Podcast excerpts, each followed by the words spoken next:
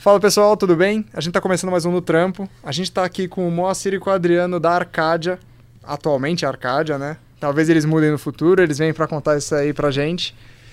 É, a gente vai falar sobre esportes um pouco, principalmente porque é o foco desses caras. Esses caras, como, como o Adriano falou para mim umas mil vezes, eles são basicamente dinossauros nos esportes, mas ao mesmo tempo é um mercado que está em uma ascensão muito grande. Então é muito interessante de falar com eles. Antes da gente começar, eu queria agradecer os nossos patrocinadores, a Fapcom por estar tá cedendo espaço. Então, se vocês querem saber mais sobre marketing, publicidade, comunicação, RP, se vocês querem estudar numa faculdade boa, entre no site deles e queria agradecer ao mundo do marketing por duas coisas. Uma delas é a divulgação do nosso conteúdo e a segunda e mais importante que é o espaço na agenda do Teteuzinho. Não, não, eu vou, pode cortar isso. Eu, não, eu não vou ficar, eu não vou aceitar mais isso não. não tá bom, sem sacanagem, o espaço na agenda do Matheus, que tá aqui com a gente toda quinta-feira. Então, cara, só tenho a agradecer.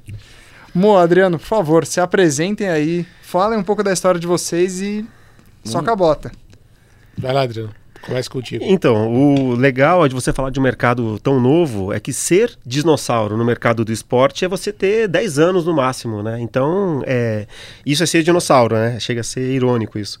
É, bom, eu sou um cara que, Adriano Echeverria é meu nome, eu venho do, do mundo da propaganda, do marketing, da comunicação, tenho muita, muita história, muito case dentro desse mundo, e há poucos anos eu descobri caí no mundo, caí, assim, caí de paraquedas nesse mundo, fui atender uma empresa da área de esporte de games.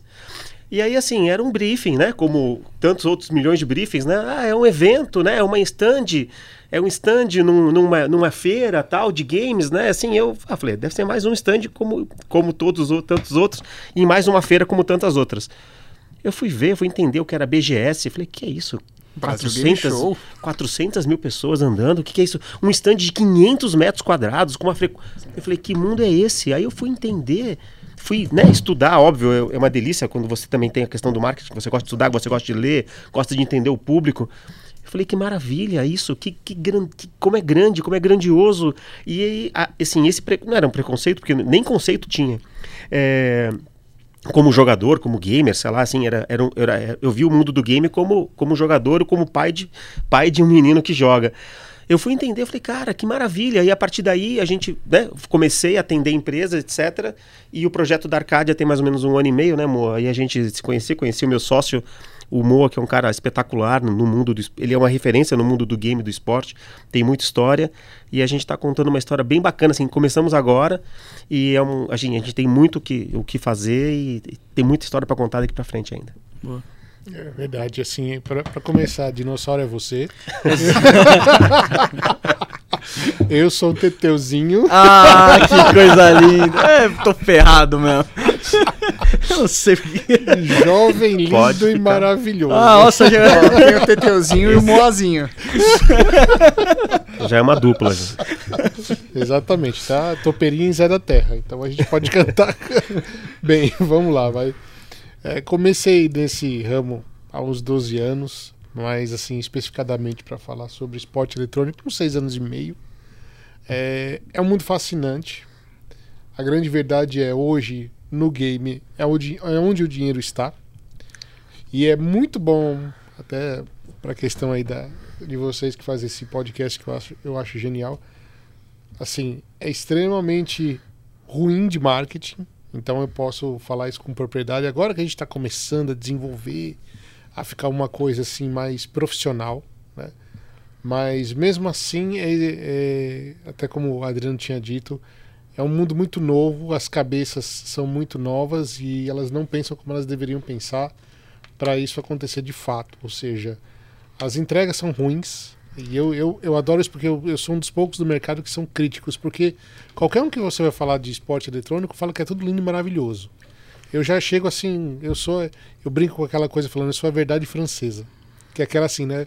Se você vê o filme americano, tudo termina bem, mocinho fica com a mocinha, todo As mundo. As coisas se encaixam, é, tudo funciona. Você vê o filme francês, é o contrário, é todo mundo deprimido, o bandido ganha. É a vida real, né? É. o cara que era para ser milionário fica pobre miserável. É um, é um barato. Então, assim, eu falo que o, o esporte ele está crescendo, amadurecendo. Realmente é um mercado em, assim, em ascensão fascinante, mas ele ainda, ele ainda está uma manga madura. Ele precisa realmente amadurecer e muito. Por quê? Ah, as pessoas que se envolvem com esse mercado elas são muito novas. As marcas que estão olhando para esse mercado não sabem e querem, então, assim, elas estão mais tateando para ver como é que é isso. Será que isso vai? Será que isso não vai? Geralmente as, as agências elas dão as mesmas respostas para todas elas. Então você vai chegar a qualquer agência, você sabe que é esporte? Sei. Foi, claro, meu filho joga. Videogame, né? Não, pior que, assim, quando a gente pensa até no cenário de esportes, é, é, muito ruim não ouvir, cara, o que que tá, tipo, como vocês estão falando, é muito ruim mesmo, mas quando a gente fala do cenário de esportes, a gente vê que, realmente, apesar de ser uma criança, a gente vê esse crescimento muito abrupto, né? As empresas, realmente, as grandes empresas já estão cobertas, né, nesse cenário, mas as que realmente deveriam investir nesse cenário tem assim, parece que um deslize, né, por trás. Elas parece que não, não querem investir, elas pensam que realmente o que vai dar dinheiro para elas é a TV.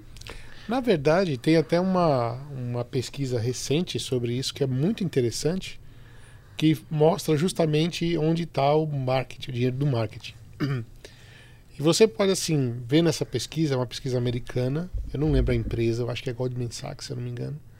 É, ela mostra justamente o seguinte: que muitos bilhões de dólares estão na televisão e a audiência dela, isso também é um, foi um estudo feito a nível mundial, tá? É, a audiência dela hoje é 8%. E assim, um quarto disso, assim, uma coisa mínima, tá nos, nos esportes. Só que a audiência dos esportes é absurda. Sim. Assim, ela, ela, ela era, acho que era, era 12 ou 15 vezes mais do que a audiência da televisão hoje tudo hoje se converteu para o digital. Tudo hoje se converteu para uma maneira assim interessante. Por quê? Porque o próprio pai vai ensinando ao filho logo de cara. Ou seja, vamos supor, o menino está chorando. Agora vocês que, que me acompanham aqui, me dizem se isso não é verdade. Você está num restaurante, o menino chorou, a primeira coisa que o pai e a mãe faz, dá um celular, um tablet na mão do filho. Não tem preocupação, eles já estão colocando ele no nosso mundo. Isso é total, geral. Essa geração já nasce consumidora digital, né? Exatamente. Essa é a grande diferença. Tem um, eu tenho um fato muito curioso, muito legal de contar. O, eu estava em casa com a minha família e meu filho ia passar, acho que Guardião da, da Galáxia na TV aberta, acho que na Globo ali, no, no, no horário nobre ali, na tela quente, né? E aí eu chamei meu filho, ah, vamos assistir. Tá, meu filho tem 12 anos, o Bernardo tem 12 anos. Sentou do meu lado para assistir o filme. No primeiro plim-plim intervalo, o meu filho falou assim: que, que é isso, papai?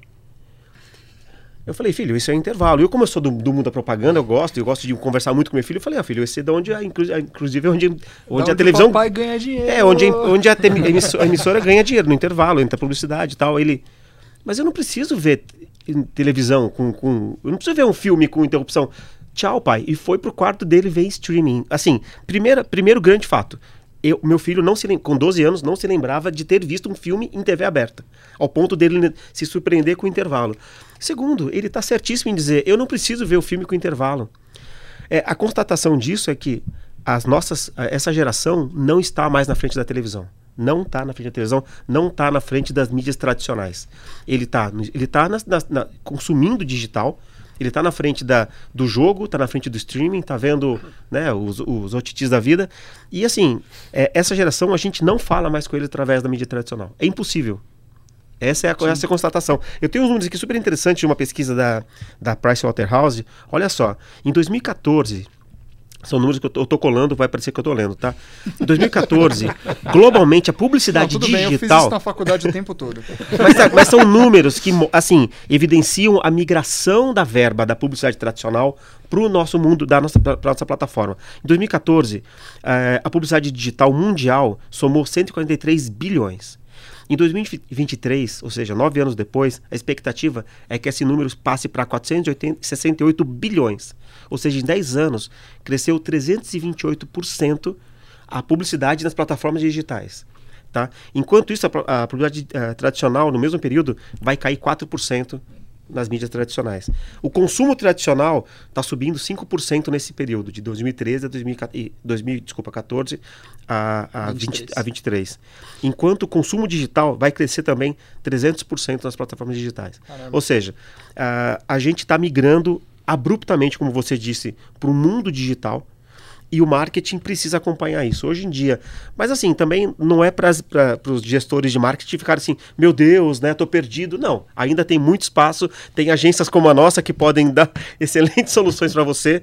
E tem e assim, o bacana é que também, como tem pouca gente fazendo um trabalho de excelência, no, não digo que não tenha, mas tem poucos fazendo trabalho de excelência por conta de, de, de tudo, ainda é tudo muito novo. É, ainda tem muito o que fazer. As empresas têm muito espaço, tanto as agências como as, as anunciantes têm muito espaço para crescer e construir uma, e contar uma história muito bacana no mundo digital, no mundo dos games. A primeira coisa que eu posso dizer nesse sentido é que existe um erro crasso entre as agências e o que eles pensam dos gamers. Se você vai usar, eles querem misturar uma, uma, uma ideia de marketing, uma campanha de marketing que eles já são habituados a fazer para uma TV, para uma rádio, para whatever. Eles querem trazer isso para o game que é completamente diferente. O gamer não, ele não vai assistir o marketing na televisão, ele realmente é 80%, 90% a mais voltado para o digital, quando não é 100%, né? Eu diria que esses 20% é quando ele está passando na sala ali.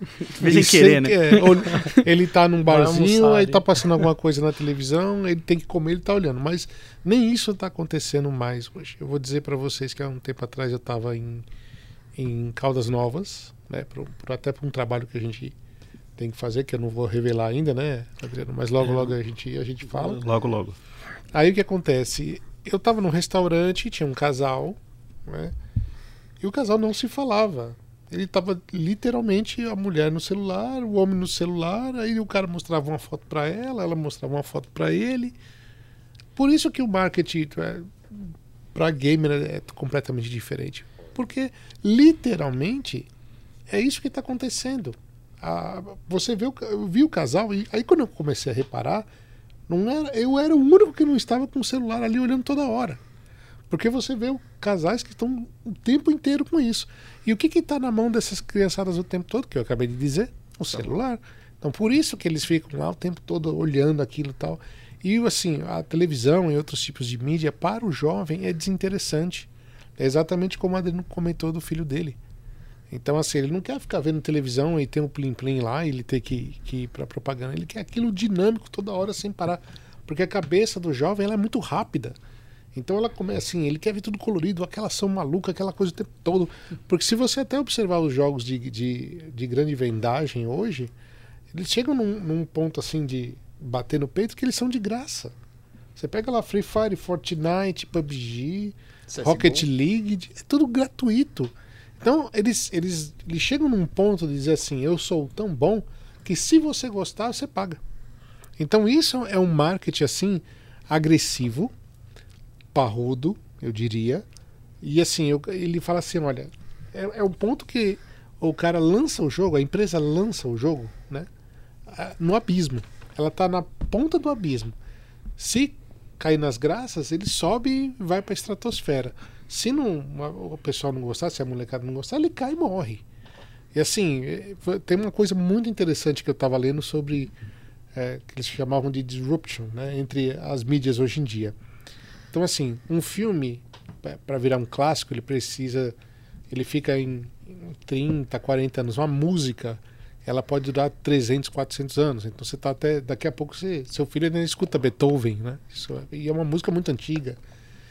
Uh, o teatro também é uma coisa muito dinâmica, mas o game. Um, um, game um game tem no máximo 4, 5 anos de vida. Aí o cara tem que começar todo o ciclo de novo começar tudo aquilo de novo e começar uma, uma campanha de marketing completamente nova, que se ele não tomar cuidado, ele pode assim destruir a empresa toda dele. Que é um exemplo prático, a Zinga com Farmville. Então Farmville é um, é um jogo que quando veio a mulherada jogava que nem louco, era um negócio completamente maluco, que assim, todo mundo, assim, a mulher jogava aquilo assim que dava dinheiro para Zinga, que inclusive eu visitei a o prédio deles lá em Los Angeles era um negócio enorme. E uma, a Zynga era uma empresa que começou no fundo de quintal, né? Então, é que nem a Hawaii lá, que começou num, num, num como é que fala? Num, ai, caramba, como é que é o nome? Uma garagem. Não é uma garagem, aqueles, aquele, tipo aquele shoppingzinho que nem que tem na 25, né? Que tem um, tem um lugar específico lá em Shenzhen que é que é- nasceu naquele um negocinho de nada. E... Só que o que acontece? A Zynga não se renovou, ficou lançando Farmville 1, 2, 3, era tudo igual. Melhorava um pouquinho o gráfico e pronto, acabou a empresa. Do dia pra noite ela simplesmente evaporou. Então tem muita coisa que assim, você- você- esse mundo é muito dinâmico, é um mundo agressivo, só que se você cair nas graças, você vai virar trilionário do dia pra noite. Literalmente. E a gente, como agência, que né, nós somos a conexão entre o mundo das marcas e o game, a gente tem uma responsabil- responsabilidade muito grande das histórias serem contadas e, e gerarem sucesso para a marca que investiu, para a empresa que investiu. Então você imagina, hoje, estamos em- no meio de dezembro de, de 2020. O jogo hoje da moda é o Among Us. Só que assim, é, literalmente, a gente não sabe como vai estar o Among Us daqui a dois, três meses. A gente não sabe. Pode ser que continue o sucesso, pode ser que se mantenha, pode ser que a gente não sabe. Então, nós temos uma responsabilidade. Então, hoje, se uma empresa vem e fala assim, Adriano, Moacir, eu quero fazer um campeonato de sucesso, o que, que... Hoje é Among Us. Só que assim, claro, entre você fazer o briefing, é, o projeto, as coisas andarem dentro das empresas, as coisas demoram dois, três, quatro meses, sei lá, cinco. Então, assim, eu não posso hoje. Pro... A gente não. Por responsabilidade, a gente não coloca o Among Us como um jogo é, né, pri- prioritário. A gente utiliza os jogos de- né, que a gente já tem uma um histórico que não, não vai cair, como o FIFA, outros, o Fortnite, que tem histórico e que a gente sabe que não, não vai cair de uma hora para outra. Que esse é o risco. É tão efêmero tudo, é tão rápido, tanto crescimento como a queda, que a gente tem essa responsabilidade diante das marcas. Deixa eu fazer uma pergunta pro. Na verdade, assim, eu vou perguntar pra cá, mas é como se eu estivesse perguntando pra cá. Conheço, conheço, conheço. Mateuzinhos, conhece Among Us? Conheço, conheço. Eu. Cara, isso é uma novidade pra mim, isso eu fiquei assustado eu, agora. eu- eu nunca, eu nunca joguei, mas eu conheço. Eu nunca joguei e agora ele me pegou pesado. É gratuito. Não, e é um jogo legal que as crianças jogam no offline também, elas As criam. Elas Não, cri- eu, eu, eu vi lá o negocinho. As crianças. As crianças, Ah, eu, sim, eu- sim. eu tô falando do meu, sempre, sempre cito meu filho, que é um gamer de referência que eu tenho. Eles, eles fazem brincadeiras entre amigos com a, com a mesma narrativa, é um barato. É que eu acho que tem, tem uma questão dos jogos digitais, e acho que vocês vão poder até falar com mais propriedade, mas que é o efeito de comunidade, né? Exato. Porque a- a- as- tanto até isso já acontece em social, né, nas redes sociais, as pessoas é, teriam um relacionamento muito mais frequente né, no online do que no offline. Né? Hoje em dia meio que se inverteu. Uhum. E a pandemia só acentuou tudo isso. Só acentuou. Querendo ou não, a gente, tipo, a gente, durante a pandemia, a gente fez muita reunião com o cliente, a gente falava bastante. Mas o momento que eu tinha, que eu, assim, que eu via o Ademar na sua essência mais constante, era jogando COD. Eu e esse besta jogando COD de noite e os primos dele, a gente jogando. Falando, caraca, velho. Foram milhões e milhões um, de bestas dois." jogando, cara. O mundo virou uma grande besta jogando. O mundo. Ah, e tomando um pau de uma barreiras, molecada de 12, 13 anos. Seu filho tava lá dando um pau na gente, fazendo teabag, assim. Os argentinos xingando a gente. Os argentinos xingando a gente. É engraçado porque ele rompe uma barreira também, né? Que você tem, é, que é o efeito, da, obviamente, também de estar conectado. Mas que chega a ser engraçado, porque, é, por exemplo, eu entendo bastante espanhol. é, eu- eu já fiz há um tempo atrás curso de espanhol. E, e até a gente brincava, né? Porque aí você consegue até conversar com a galera lá, tirar um barato, é, xingar os argentinos na mesma proporção, né? Boludo, pero que sim, pero que. Boludo, pelotudo, por aí É, é muito começa. engraçado porque aí é, é, muda bastante, né? E torna até muito, é muito mais divertido as coisas. Sim, era Mas engraçado. aí que está a grande questão, meus queridos. Por que, que o game é tão popular e por que, que ele faz tanto sucesso? Eu dei- tenho dois motivos que ao longo da minha carreira de dinossauro já tá assumindo aos poucos que. É, no começo ele falou, não, dinossauro não, daqui a pouco- Depois, é, não, na minha carreira de dinossauro. A primeira coisa chama-se interatividade. Então, assim, não tem como, em qualquer coisa que você faça na face da Terra, não tem nada mais interativo que um game que te dá, que ele vai te dar prazer. Por quê? Vamos, vamos pensar. Se você entra no cinema, ok, para ver um Vingadores, tem aquele filme lindo, maravilhoso, você sabe que daqui a, sei lá, duas horas ou duas horas e meia, né? Porque o Vingadores é um filme quase eterno. Quase explodi lá para ir no banheiro quando eu tava no meio do filme.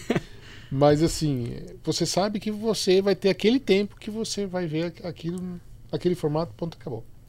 Um game não. Se você não pegar o personagem, você não vê o filme. Não vê o fim do filme. Você, se você não jogá-lo até o fim, você não vai ver o fim do filme. Se você não for um bom jogador, você não consegue ultrapassar X, PTO, boss, etc. Essa é uma das questões. Para o eSport tem uma outra questão muito interessante. Existe uma, uma definição muito diferente entre um atleta de esporte eletrônico e um atleta convencional. Vamos, vamos simplificar.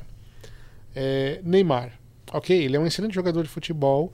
Então, para qualquer um aqui que está assistindo, assistindo, né, ouvindo, Ouvindo e assistindo. ouvindo e porque tem vídeo assistindo, também. né? Tá certo, esqueci. então, para qualquer um que, que, que está ouvindo, ele acaba, é, assim, é difícil você chegar num nível de skill. E provavelmente ele nasceu com aquilo. Ele sabe muito bem jogar. Para um jogador de videogame, você é capaz de fazer a mesma jogada.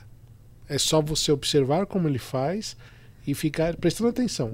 Obviamente que tem time, um monte de coisa e aquele que E treina- treino, né? E treino incansável. Exato. E com o treino ele, ele acaba obtendo assim, um reflexo muito mais rápido. Mas ele não é tão distante, um atleta de esporte não é tão distante para mim quanto o Neymar.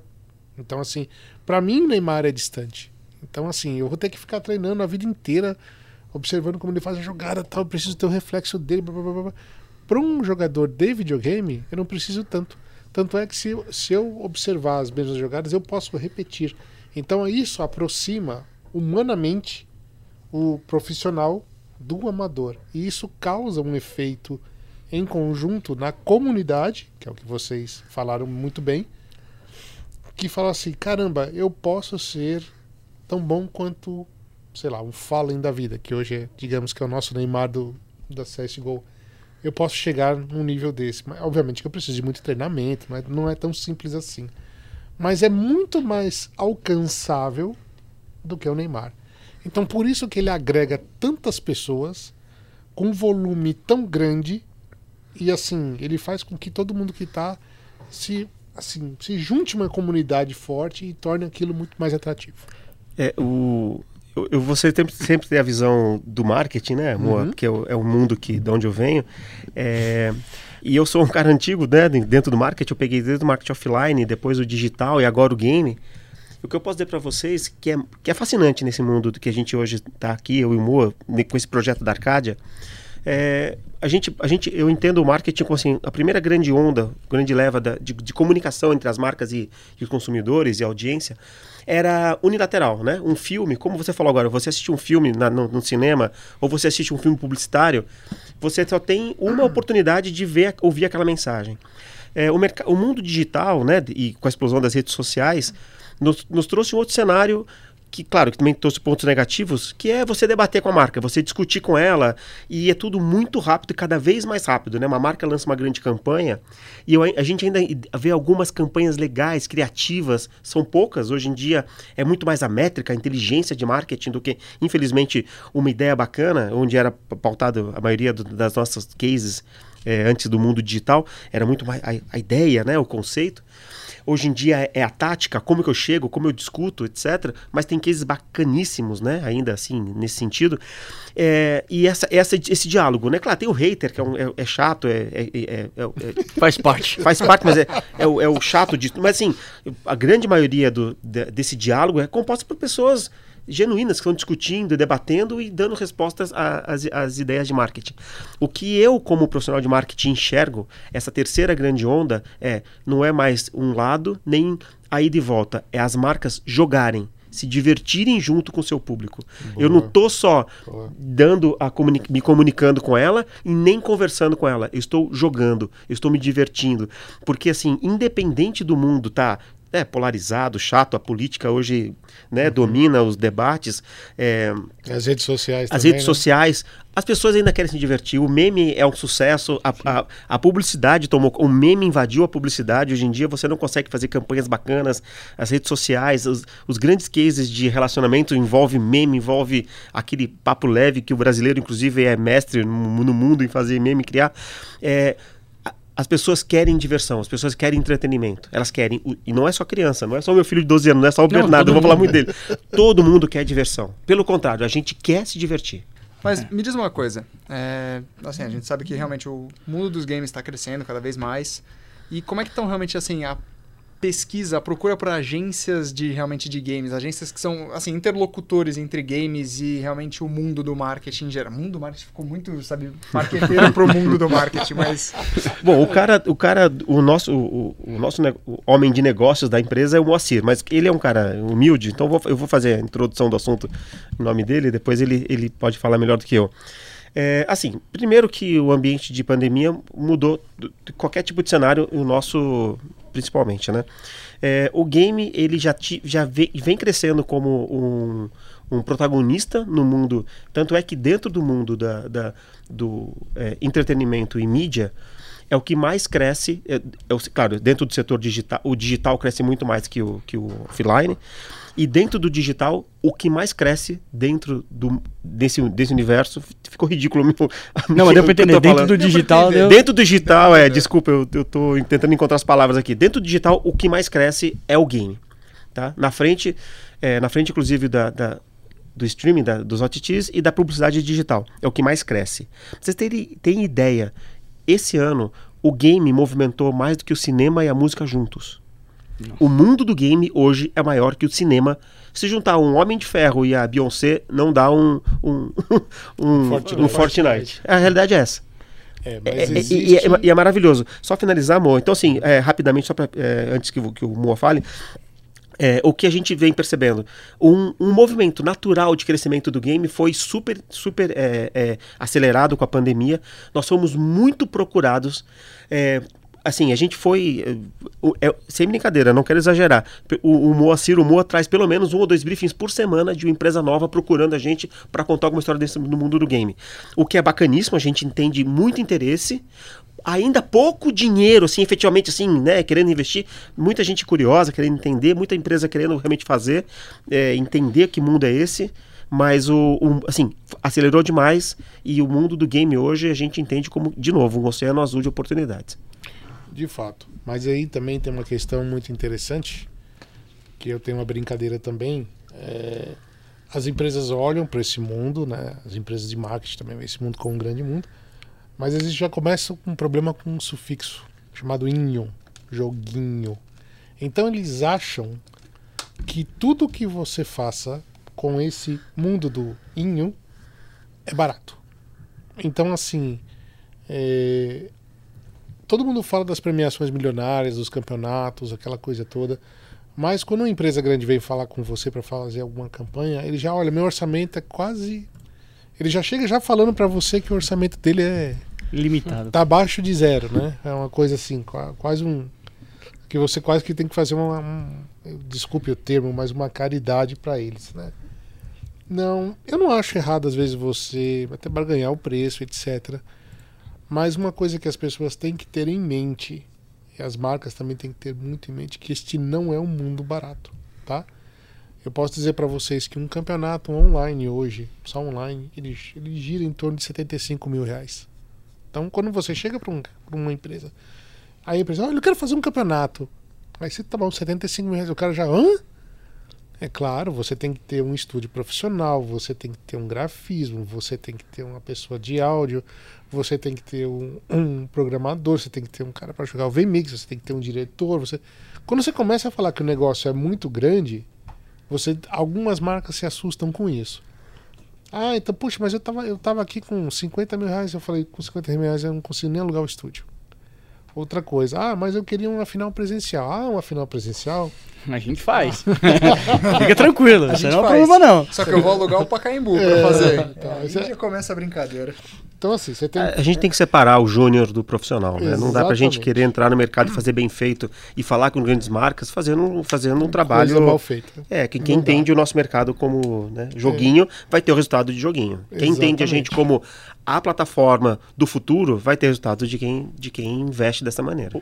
Então, assim, o que eu acredito muito piamente é que as empresas elas têm que olhar esse mundo como ele realmente é. Ele é massivo, ele é muito forte. E se você cometer uma gafe, aquela questão negativa também vai vir massivamente, independente do que você for, né? Então, assim, eu, eu a gente fala muito na questão das empresas quando a empresa nos busca para falar uma solução, a primeira coisa que eu falo, primeiro eu não fico fazendo autopropaganda o tempo inteiro. Porque todo mundo que entra nesse mundo, qualquer agência que nunca ouviu falar, fala que tem a solução perfeita para isso. Desculpa, não é assim. Porque se a, se a empresa não tiver cacife nem para bancar o equipamento que ela vai fazer aquilo, o trabalho vai sair ruim. E muitas marcas já entraram no mundo do, dos games e dos esportes esperando alguma coisa barata com retorno muito grande, só que a qualidade do produto é tão mal feita que acaba não retornando absolutamente nada para a marca. E eu estou falando de marcas que foram inclusive às vezes para empresas que já são grandes até no mercado, conceituados que fazem esportes com a gente, que nunca renovaram. Tá aí a resposta deles, entendeu? Assim que a empresa se assustou tanto, às vezes a pessoa, a empresa cobrou tanto, não conseguiu entregar o que a, o que a outra empresa queria e acabou banindo de certa forma uma marca promissora no mercado para esporte eletrônico. Isso é muito ruim. Uma das coisas que você falou que para mim chamou muita atenção é é uma comunidade, ela é ultra engajada, os membros sim Uhum. trabalham muito forte, que pro marketing é muito bom, né? Tanto Exato. pro bem quanto pro pro mal. Uhum. Porque o cara, quando vai falar bem, ele vai replicar e aquilo vai embora. Tá falando de uma galera que tem poder de compra, porque Uhum. tem que ter pelo menos um acesso ali a. Tá, já pelo menos clusteriza bem assim o, o- o público que tá ali dentro. Vou refutar o Teteuzinho Tá. aí, vou refutar vou- o deixa, Teteuzinho. deixa, essa aí que ele falou, eu tenho que. É, eu vou refutar porque eu ouvi uma frase parecida de um. Uma, uma frase que contradiz exatamente isso. O, eles falam que normalmente o esporte em geral é inclusivo, ao Uhum. invés de ser exclusivo. Por que, que eles dizem isso? Você sabe Manda que eu pratico tiro.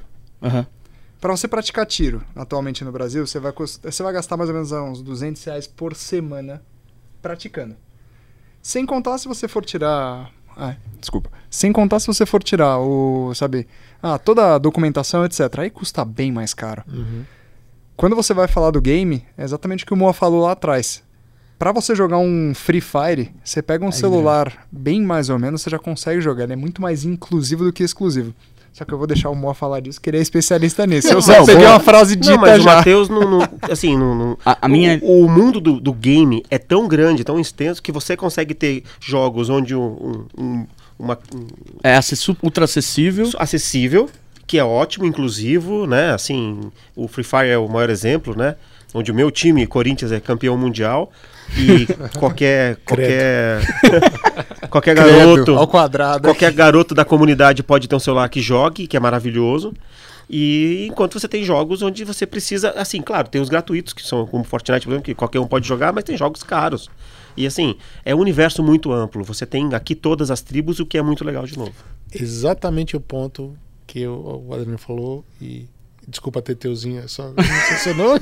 Não, mas o bom é a gente aprender, cara. Eu tô aqui é mais pra escutar do que pra falar. Teteuzinho vai ser um apelido vai muito ser bom. muito legal, 2021 vai ser Teteuzinho pra lá e Eu Teteuzinho vou pra cortar todos os episódios. Existe uma coisa que as marcas não entenderam, assim, algumas já estão começando a entender bem, mas, por exemplo, você tem três tipos de público neste, neste universo. Os três são interessantes. O que, que uma empresa qualquer ela procura é, quando ela vai fazer uma campanha? O famoso ROI, ou seja, qual é o retorno do return of the investment, né? Então eu vou explicar por A mais B como funciona isso de uma maneira muito prática. Você tem três públicos neste universo. Você tem o jovem, muito jovem, que é o que chega quase a bater na casa do, do Bernardo, que é o filho do Adriano, que é de 12 anos, que ele não tem dinheiro porque ele não tem renda, obviamente. Ele é um estudante e tal, mas ele enche o saco do pai Imagina. para comprar alguma coisa dentro do jogo, whatever, ok? Esse é um ROI muito importante, extremamente mal utilizado. Tá pedindo um pelas PC gamer aqui pelo WhatsApp pra mim de Natal. Entenderam bem? Então, assim, esse assim, o jovem, as marcas olham pro jovem, ah, o que, esse, que esse menino vai comprar? Ele pode não comprar nada, mas que ele vai infernizar o pai, ele vai. E o pai vai comprar. E é uma influência pesada, né? É uma influência que, que, que, que é. Qual é a chance que eu tenho de não dar um PC Ah, gamer? pra esquece. você? É, exatamente. Aí você. É, ele te deu duas opções, ou um PC Gamer ou um PS5. Você pode Vai- escolher. é, aí. facílimo. Inclusive é o mesmo preço, a gente tá discutindo que é o mesmo preço. Vamos Se- lá, amor. Segunda, é, segunda camada, vai, segunda opção. Você tem aquele pré-adolescente que está saindo dessa fase dos 12 aos 13 anos, ele começa a entrar no seu primeiro emprego e ele quer consumir algo. Ele não pode, por exemplo, comprar um PlayStation 5, a não ser que ele faça em 21 prestações Eu de X, né? ou, ou ele, assim, ele vai economizar o que ele pode para comprar aquilo que ele quer, exatamente o jogo que ele quer. Ele também é um consumidor nato, ok? Desse, desse tipo de mercado cada vez mais forte. E você tem aquele que é, no caso, vamos supor, meu pai, que é um, um senhor que já tem lá 60, 70 anos, e quando ele descobre esse mundo, ele não para de gastar. Por exemplo, meu pai ele gosta muito de jogo de pinball, né? E tem um jogo virtual de pinball uh, dentro do, do, das plataformas digitais, que é uma chama-se Zen Platform, que aí você tem lá os jogos de pinball. Tem mesa para tudo quanto é. Ele compra mesa por minuto. É ridículo. Ele, toda hora que eu chego, não, eu tô jogando Cavaleiro Negro. Ah, que legal, pai. Não, agora, agora não sou do Star Wars, eu tô jogando não sei o quê. Quando você vai ver o cartão de crédito desse senhor aposentado, é só o jogo dele o tempo todo. Então você está falando de três camadas de pessoas que são consumidores e as marcas ainda estão pensando quem é o consumidor. Entendeu? Então assim, eu já eu trabalhei em várias empresas, já trabalhei para empresa da China, empresa da Alemanha, empresa dos Estados Unidos. É muito interessante vocês verem, verem a cabeça desse pessoal quando, quando eles chegam aqui, né? Vou, vou falar da China, que é o, é o mais engraçado até para a gente dar risada, né? Eu trabalhei na Halo Digit, que era uma empresa chinesa baseada em Shenzhen, até por isso que eu falei, eu já fui seis vezes para a China e dessas seis vezes da, da China, três foram para Shenzhen. Que, que o chinês, o Mr. Lee, chegava para mim e falava assim: Ó, oh, Brasil, né? Muito dinheiro. Aí eu olhava para ele assim: aham, não, vou ganhar muito dinheiro no Brasil, não sei o quê. Aí eu cheguei assim: Mr. Lee, senta aqui, bastante calma agora, né? Ele falava um português horrível, muito pior que eu estou falando, né? mas ele até tentava o português, que eu achava legal. Eu falava assim, Mr. Lee, entenda o seguinte, eu vou chamar. Tinha quatro brasileiros trabalhando na fábrica lá de Shenzhen, porque também fazia. Como é que fala? Ai, negócio de Wi-Fi lá, que eu esqueci o nome lá. Ah, roteador? Roteador? Exatamente. chamei bem, quatro brasileiros, tá? Eu chamei assim. Os quatro brasileiros eram hiper jovens, assim, 16, 17 anos. Aí eu cheguei, olhei para ele e falei assim: vocês jogam? Claro, todo mundo jogou. Aí eu cheguei para eles e perguntei: qual, qual, qual de vocês comprou um jogo faz um mês? Ninguém levantou a mão. Qual de vocês comprou um jogo faz três meses? Ninguém levantou a mão. Qual de vocês comprou um jogo faz um ano? Aí um levantou a mão. Essa mesma pergunta eu faço numa palestra quando eu geralmente vou numa faculdade. Eu já dei mais de 200 palestras no Brasil sobre a, a indústria do, do, do, videogame. Você está falando uma palestra para uma faculdade e é tudo jovem. É o core da coisa. Eu já fui na FATEC americana, FATEC São Caetano, FATEC, tudo quanto é. Que o cara estuda jogos eletrônicos, nenhum deles comprava. Entendeu qual é a relação? Eu, aí eu olhei para o Mr. Lee, né, voltando da história do Mr. Lee. Falei, Mr. Lee, se tenta arrancar um real do brasileiro. É quase impossível. Tenta um dólar então. Agora, se você quiser que as pessoas assistam, é ali que é o seu lugar. Aí o Mr. Lee conseguiu abrir o olho, olhou para mim e falou assim. Essa ficou muito Ele boa. abriu o olho assim, né? Arregalou o olho. Você, brasileiro, muito esperto. então, não, desculpa, assim, se você, falando de marketing nu e cru, se você quiser realmente retirar o dinheiro do brasileiro, você tem que fazer uma coisa muito, muito boa. Você tem que ser um, assim, nível de desejo altíssimo, porque o brasileiro não está acostumado a pagar por isso. Porém, se você conseguir ganhar dinheiro com ele para outras coisas, por exemplo, no caso da audiência, aí sim você tem um retorno que você quer. Vamos dar um exemplo prático. 2016 eu fiz o, o primeiro grande campeonato da Pro League da ESL no Brasil. A ESL é uma empresa alemã, que é quando eu falei que eu trabalhei para uma empresa alemã. 2016, ginásio do, Irapuera. Precisamos lá de 4 horas para vender 6.500 ingressos para 3 dias. Era 6 mil, 6 mil, então deu quase 28 mil pessoas ali. 50 milhões de pessoas assistindo pela internet. Aquilo era um monstro, ok? Quando eu cheguei num nível desse, que assim, é um ginásio, é um evento num ginásio, o negócio é gigantesco, tem 6.500 pessoas, eram 12 times do mundo inteiro, tinha time da Austrália, time da Nossa, tudo que no canto da face da terra. O Brasil estava jogando, obviamente, ele era um dos grandes favoritos. Na, né? na, na, na época era SK, depois virou MIBR. SK Game? SK Game. E Eu foi. não posso revelar que eu sou nerd. Então você tinha ali, por exemplo, quando. Agora falando do aspecto do marketing, assim, para você ver a grandeza. Os hotéis estavam todos lotados em São Paulo. Não tinha, literalmente não tinha hotel. Eu tive hotel, gente de hotel me ligando, perguntando quando ia ter o próximo. Porque não tinha lugar. Eu achei, achei aquilo incrível, gente. Não tinha hotel. É, praticamente um monte de gente é, querendo ver onde tinha comida. Tem- assim, é aquela coisa que eu adoro em brasileiro. 45 do segundo tempo o cara quer fazer tudo. Nossa, como eu fico revoltado com isso. Porque eu sou um cara muito sistemático, eu gosto das coisas assim, pensadas, bem boladas, né? Ah, não, é tudo na última hora. Isso é tão engraçado, para vocês terem uma ideia, o evento começava numa sexta-feira, que foi sexta, sábado e domingo. A internet chegou na sexta-feira de madrugada. Assim, de quinta para sexta, de madrugada. Eu tinha 20 alemães querendo me matar, alguns com a passagem de volta, porque lá na Alemanha eles estão acostumados a enfiar um cabo lá, apertar o botão e tudo funcionar. E aqui a gente não- tá falando num ginásio Aqui a gente tá falando do Brasil, né? do Brasil, né? E Começa tu- por aí. tudo é no nível lendário, não é nem no hardcore, é no lendário. Você já começa numa dificuldade lendária, assim que, por exemplo, para vocês terem uma ideia, no dia do evento, não- a gente não tinha como é que se- como é que fala? não tinha alvará para o evento acontecer. Porque quando eu tinha fechado o evento há um ano atrás, era o governo da Dilma. E de repente entrou o governo do Do Temer. Do Temer. E incrivelmente eles perderam todos os contratos de um evento pro, pro- assim, eu não tinha alvará, eu não tinha assim, pior de tudo, que o, o meu chefe, que é o que assinava o contrato, estava indo para o Canadá. E eu não tinha, eu não tinha como assinar o maldito do contrato. E o outro cara que ia assumir o lugar desse meu chefe estava em Dubai. A minha sorte, assim, eu, eu falei, gente, o evento não vai acontecer, vai tudo morrer, vai explodir o mundo, vamos danar tudo. Aí eu, consegui sensibilizar o- um dos chefes lá é da, da MCI, que era a empresa que, que fez a hold para fazer o evento acontecer, da Suécia, para ele falar com o cara que estava em Dubai, para ele chegar mais cedo para assinar o contrato para entregar no dia do evento.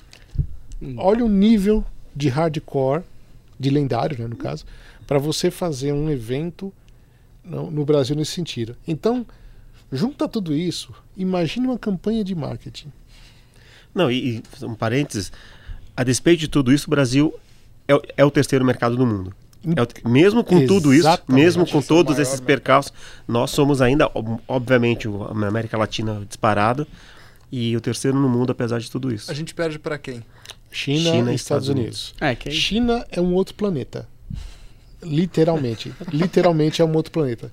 Rapaz, é inacreditável qualquer coisa que você faça na China. E nós, assim, a gente tem uma coisa muito, muito boa, porque a gente tem passe livre pelo governo da China. Eu conheço o ministro dos esportes lá, que é o Amping, através de um outro amigo meu, num evento que eu fui na Expo Xangai, que foi o ano passado, ano retrasado, né? E daí em diante as portas da China abriram, porque ele é governo. Inclusive a gente está assim, vou falar um segredo, a gente está querendo abrir uma, uma filial na China já também. Já estamos, já estamos em processo. Então para vocês terem uma ideia do que, que é esse planeta chamado China e por que, que os, o mundo de games assim lá é um, é um negócio surreal. é, e bom que nós, assim, a gente até tem um privilégio de ter isso, né, Adriano? De, de, de ter assim, pô, você pode falar, vamos abrir uma empresa na China, sabe? Assim, é um negócio maluco, porque, gente, assim, um campeonato aqui no Brasil, quando dá muita gente assistindo, 80, 90, 100 mil pessoas, né? É, nesse do, do ginásio do Ibirapuera, nós tivemos 15 milhões de brasileiros assistindo. Foi incrível. Acho que foi o maior pico de, de audiência. Mas também assim, foi porque foi o primeiro, porque o Brasil. Quantos Maracanã você preencheu aí no meio, hein, Moa? Pois é. Hum, Pelo amor de Deus. foi meu, acho que foi um grande feitio. Mas não, na China é, é- é, não, eu vou chegar lá, Absurdo. que isso é que é o mais legal. E, assim, teve que 50 milhões de pessoas assistindo, foi maluco, 15 milhões de brasileiros. Só que o mais incrível foi fazer aquele evento com oito pessoas. Então, assim, a ambulância que estava lá só serviu para minha equipe. Que literalmente minha produtora desmaiou, eu precisei de duas semanas para me recuperar, mas enfim, isso é uma outra história. É. Na China, o, o último evento que eu fiz lá foi em dezembro do ano passado. Então, assim, eu literalmente. O corona fugiu de mim, para vocês verem. Em dezembro eu estava na China, em janeiro eu estava na Alemanha, e no final de fevereiro, começo de maio, eu estava na Itália. Então, pra vocês terem uma ideia, a- a- o corona. Será que Fugiu. eu- foi você que levou? É, ele deve ser o. o Mo é o Highlander Pô, do você, Corona, você cara. levou. Ah, era- descobrimos. Era por, isso, era por isso que você tava falando que, você- que o gosto da sopa de morcego era um pouco diferente, entendi. Mas aí que vem a coisa mais interessante, meus amigos. Tudo isso foi por conta dos games. Eu já fui para 27 países por conta de videogame. Que é uma coisa que ninguém leva a sério. Então, assim, se você leva isso a sério e sabe fazer a coisa bem feita, o pessoal fala. E por incrível que pareça, até chinês me elogiou. Que isso é uma raridade. Difícil. Não, chinês. Conta, conta do evento de dezembro que você, você Cara, pulou. é- que eu vou chegar lá. Não, é- depois você falou que o chinês abriu o olho pra você, É. eu já falei, pô, Isso é sensacional. Meu Deus. Na China, por exemplo, o que acontece? Nesse evento, era um evento para uma final em Suzhou, que é uma cidade é, tipo a Campinas, lá no interior da, da China, né? Que já era surreal o lugar, porque na China tudo é surreal, é tudo assim. Eles fazem questão de fazer, ah, o meu é maior que o seu. Começa por aí. Aí, assim, a gente entrou na arena, tinha uma arena de esportes, que chamava Yantian Arena, que aí quando eu comecei a falar com a pessoa que estava lá, ele era o prefeito da cidade, e eu não sabia. Aí eu comecei a falar com o prefeito e falava, nossa, que legal, né? Uma arena de esportes. Aí o prefeito falava bem inglês, né? E ele falou para mim, não. Aqui na China, todo estado agora é obrigado a ter uma arena de esportes. É obrigatório. Não tem essa de eu não vou fazer. E melhor ainda, os estados, eles brigam entre si para ver qual que é o melhor, que, que dá mais assim opção para o outro ir para fazer. Então, assim, é surreal aquilo. Quando chegou na audiência, que é aí que vem a coisa interessante, quando aqui uma audiência muito boa, 80, 100 mil pessoas, para um evento local, lá para um evento casual eram 1,7 milhões de pessoas assistindo. Nota, no mesmo dia, na mesma cidade, estavam acontecendo quatro campeonatos de esportes eletrônicos. Igual aqui no Brasil, que as cidades disputam a Fórmula 1, né? Rio, Uhum. Né? Rio, São Paulo disputam. Lá na China eles disputam os campeonatos Exatamente. é, de, de esporte. Assim, com, surreal. lota, com, lota, com audiência desse tamanho aqui. E o mais interessante, por exemplo, no, no campeonato, quando vocês. Uma coisa que falta muito no Brasil, e desculpa, eu vou falar com a boca cheia. Assim, o Brasil, em matéria de marketing para turismo, é extremamente incompetente. Para não dizer se é a pior porcaria que eu já vi na minha vida. Assim, a gente, a gente fez uma campanha, né, Adriano, para a Embratur, e desculpa, eu vou falar o nome porque eles merecem, é tudo ruim. Eu- a gente fez uma campanha para a Embratur que, assim, eu vou falar, aquilo era a quinta sinfonia de Beethoven. O desgraçado nem sequer olhou. Então, assim, infelizmente, é, esse ponto de, de- do marketing que pode se beneficiar extremamente do esporte eletrônico, o turismo, ele não, é- não se beneficia. Quando eu estava em Shuzu, eu sentei na, na arena, cara, assim, para vocês verem como funciona, funciona comigo. Eu comecei a, olhar no telão, aí tava passando os lugares históricos da cidade, né? Eu falei, nossa, que lugar bonito. Aí mostrou lá um, um, ah, o Duon Chain lá, que é um lugar onde tem o comércio. Eu fui para lá. Aí mostrou também uma, um, um templo budi- budista lindíssimo. Eu também fui para lá. Por que, que eu fui para lá? Porque aquela visão que eu estava tendo na hora do campeonato, falou: caramba, que legal esse negócio do turismo aqui. Eu fui para lá e vi. Aí o nosso, no Brasil, o, o turismo do, do Brasil é tão ridículo que a gente, se você for para Lençóis Maranhenses, a cidade que é do lado, que é Barreirinhas, que é onde você tem que ficar, os caras sequer falam inglês. As empresas sequer falam inglês. Quer dizer, o, o pessoal que veio para cá de fora, porque nesse campeonato que eu fiz, veio o cara da Argentina, veio o cara do Chile. E o cara não, não tem aquela. Né, o peruqueci, peruquinô, que eu tava brincando, né? O cara não consegue Boludo, falar. pelotudo. É boludo, Tudo né? que a gente sabe. O cara chegava no hotel e o cara não sabia explicar pro cara onde ele ia comer. Gente, isso é um absurdo. Num país que tem umas maravilhas como a nossa. Ah, se você parar pra pensar, você falou de marketing, deixa eu chegar mais perto aqui, de marketing de turismo, né? É, a gente tem um amigo em comum, eu, a Lígia e o Fernando. O Fernando e eu, a gente abriu uma empresa muito antes da gente abrir a Magna, que era de turismo local, day Uhum. trips, né? Então eu sempre penso nisso. O, querendo ou não, toda vez que a gente fala com qualquer coisa relacionada a turismo, eu penso que aqui perto de São Paulo tem um dos melhores centros de, de paraquedismo do mundo. Uhum. E o pessoal vai pra onde? Pra Itália fazer paraquedismo.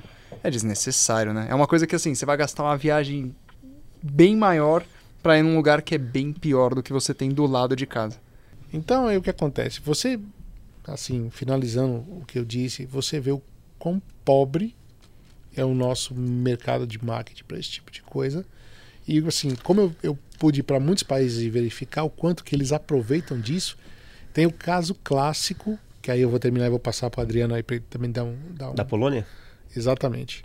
Eu participei ativamente desse caso chamado Katowice. Você sabe onde fica Katowice, Ricardo? Não faço a mínima. Alguém de vocês Não sabe? faço a menor ideia. Também não. Eu vou falar para vocês. É uma cidade no interior da Polônia que fica a 90 quilômetros da Cracóvia.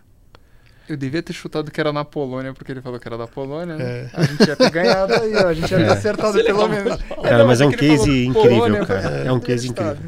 Bom, é, assim, como é, é, eu acho assim, como a gente é míope às vezes nas coisas, né? Então eu vou, é que nem é, Tomorrowland, né? Chega um cara lá que quer fazer, ah, eu quero fazer uma festa ah, numa cidade e tal, e eu quero colocar música eletrônica. Ih, isso não é música. Aí começa aquela aquela baboseirada, né? Que nem no esporte eletrônico. Ah, isso não é ser esporte, game não é não sei o quê, nerd não é gente, vocês nem vocês não transam.